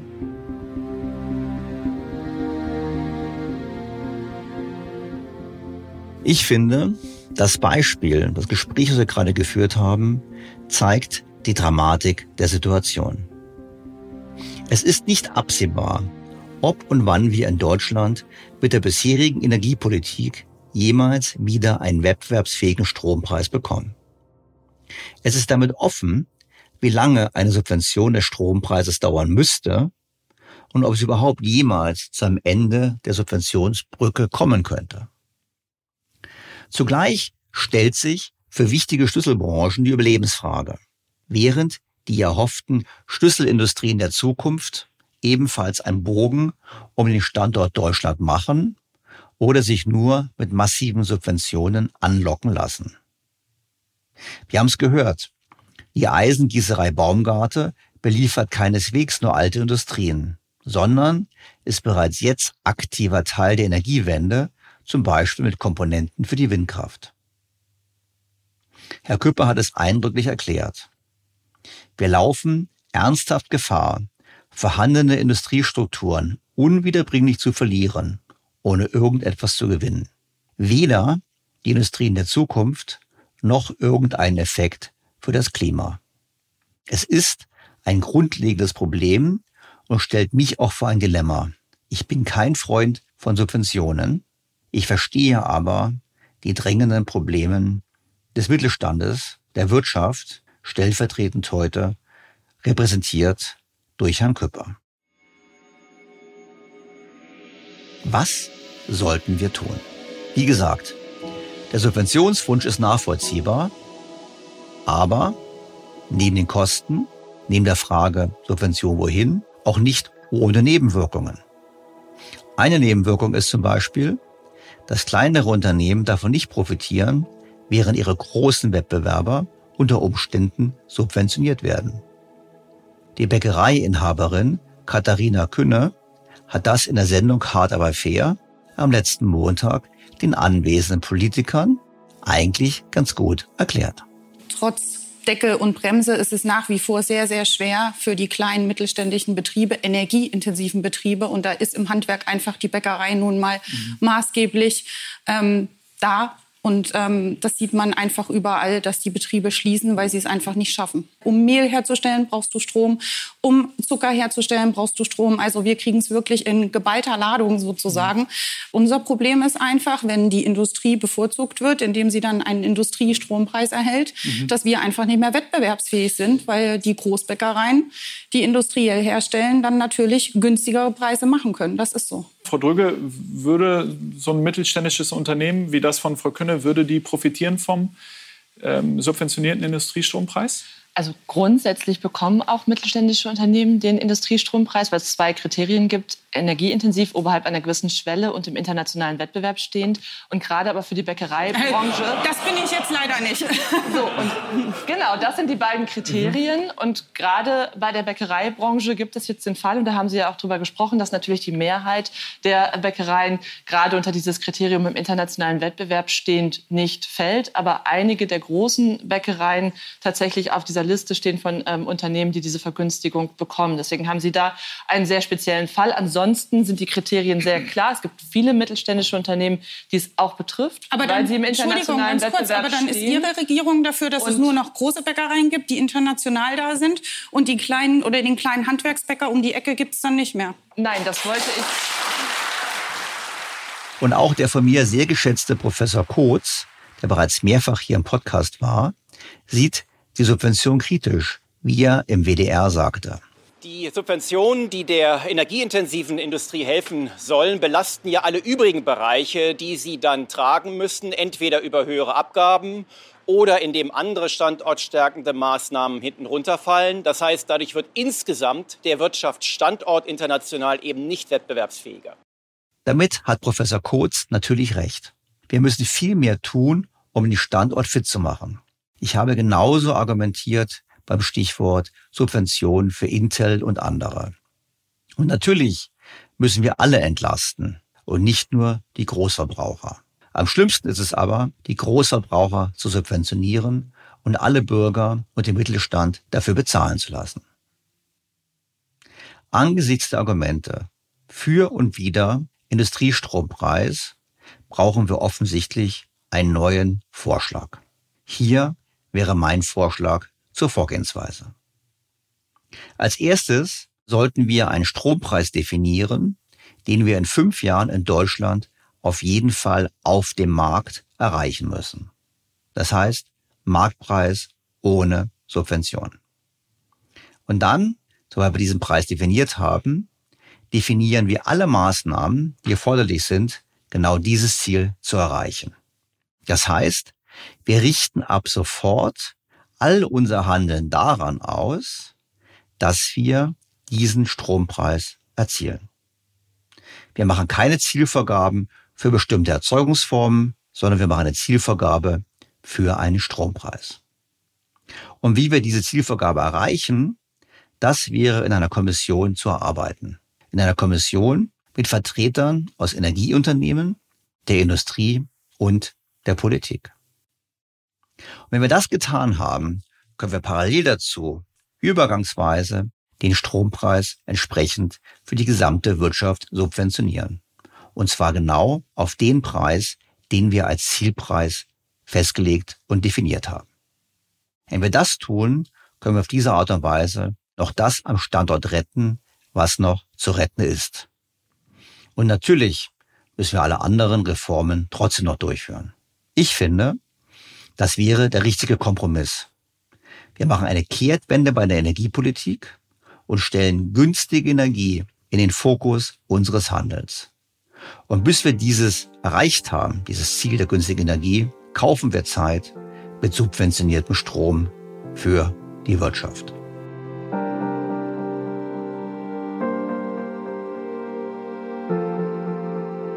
Ich freue mich, wie Sie wissen, immer über Feedback und Kritik und auch über Korrekturen. Denn ich bin nicht allwissend, auch ich mache Fehler. Produziere ich doch den Inhalt dieses Podcasts vollständig allein.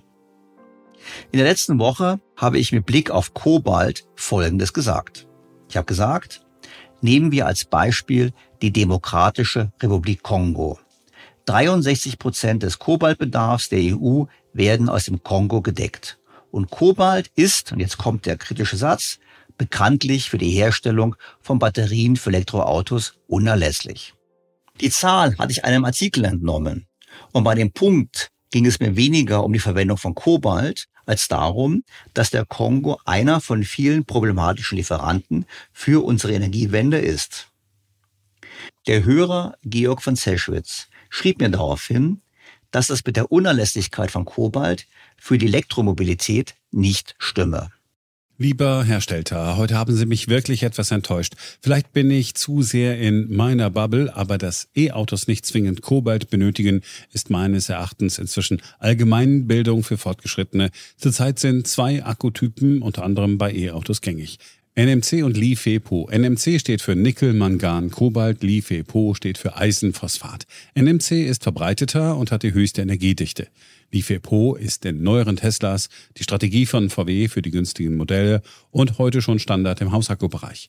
LiFePO gilt als gutmütiger, zum Beispiel bei Beschädigung der Zelle, ist natürlich günstiger, hat aber nicht ganz die gleiche Energiedichte. Also, nur Lithium ist wirklich aktuell nötig. Natriumbasierte Batterien versprechen billig zu sein, aber da läuft eher noch die Forschung. Viele Grüße, Georg von Zeschwitz.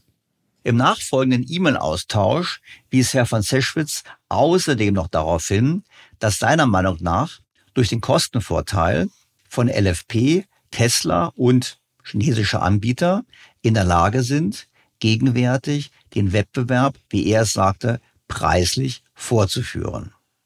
Und das würde sich dann auch in entsprechenden Verkaufszahlen niederschlagen. Ich kann an dieser Stelle sagen nur Danke für die Korrektur und Sie, liebe Hörer, um Entschuldigung bitten, dass ich hier einen kleinen Fehler gemacht habe. Bleibt mir Ihnen erneut sehr herzlich für Ihre Geduld und fürs Zuhören zu danken. Wie gesagt, Feedback, Kritik, Korrekturen immer wieder gerne. Und ich freue mich auf ein Wiederhören an dieser Stelle in der kommenden Woche. Ihr Daniel Stelter. BTO Beyond the Obvious featured bei Handelsblatt.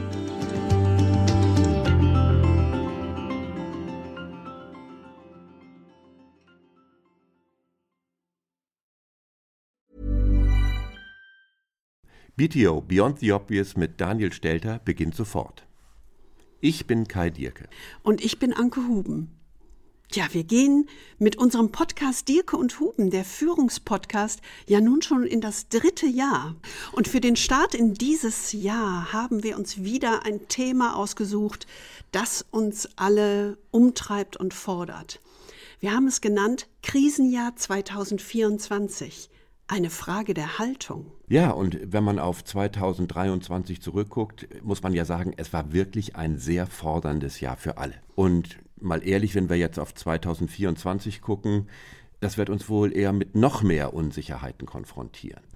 Die englische Wirtschaftszeitschrift Economist nennt das so schön Perma-Vocation, also ein Zustand permanenten VUCAs. Das ruft geradezu nach einer Haltung der trotzigen Dennoch-Zuversicht des ja. Camuschen Sisyphos. Allerdings. Und deshalb wollen wir Sie zu Beginn dieses Jahres mit einem etwas anderen Blick auf Ihr Selbst inspirieren. Es geht um die Kultur der Performance und die Kultur des Charakters, um ein neues Modell der Lebensphasen und uns als raffiniertes Tier. Ja. Ha, es geht um Adam 1 und um Adam 2. Was das ist? Na, hören Sie doch mal rein. Sie finden alle Folgen unseres Podcasts in Ihrer Podcast-App unter Dirke und Huben, der Führungspodcast. Auf unserer Website dirkehuben.com und in den Shownotes dieser BTO-Folge. Wir freuen uns auf Sie. Und bis dahin wünschen wir Ihnen viel Freude am Führen. Und jetzt geht es weiter mit Daniel Stelter in BTO. Botox Cosmetic, out of botulinum toxin A, FDA approved for over 20 years. So, talk to your specialist to see if Botox Cosmetic is right for you.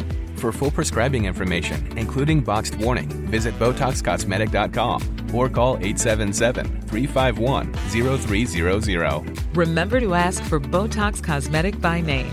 To see for yourself and learn more, visit BotoxCosmetic.com. That's BotoxCosmetic.com. Was ist noch besser als ein guter Plan?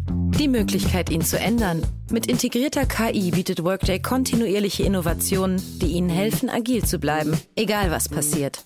Workday, the finance and HR system for a changing world.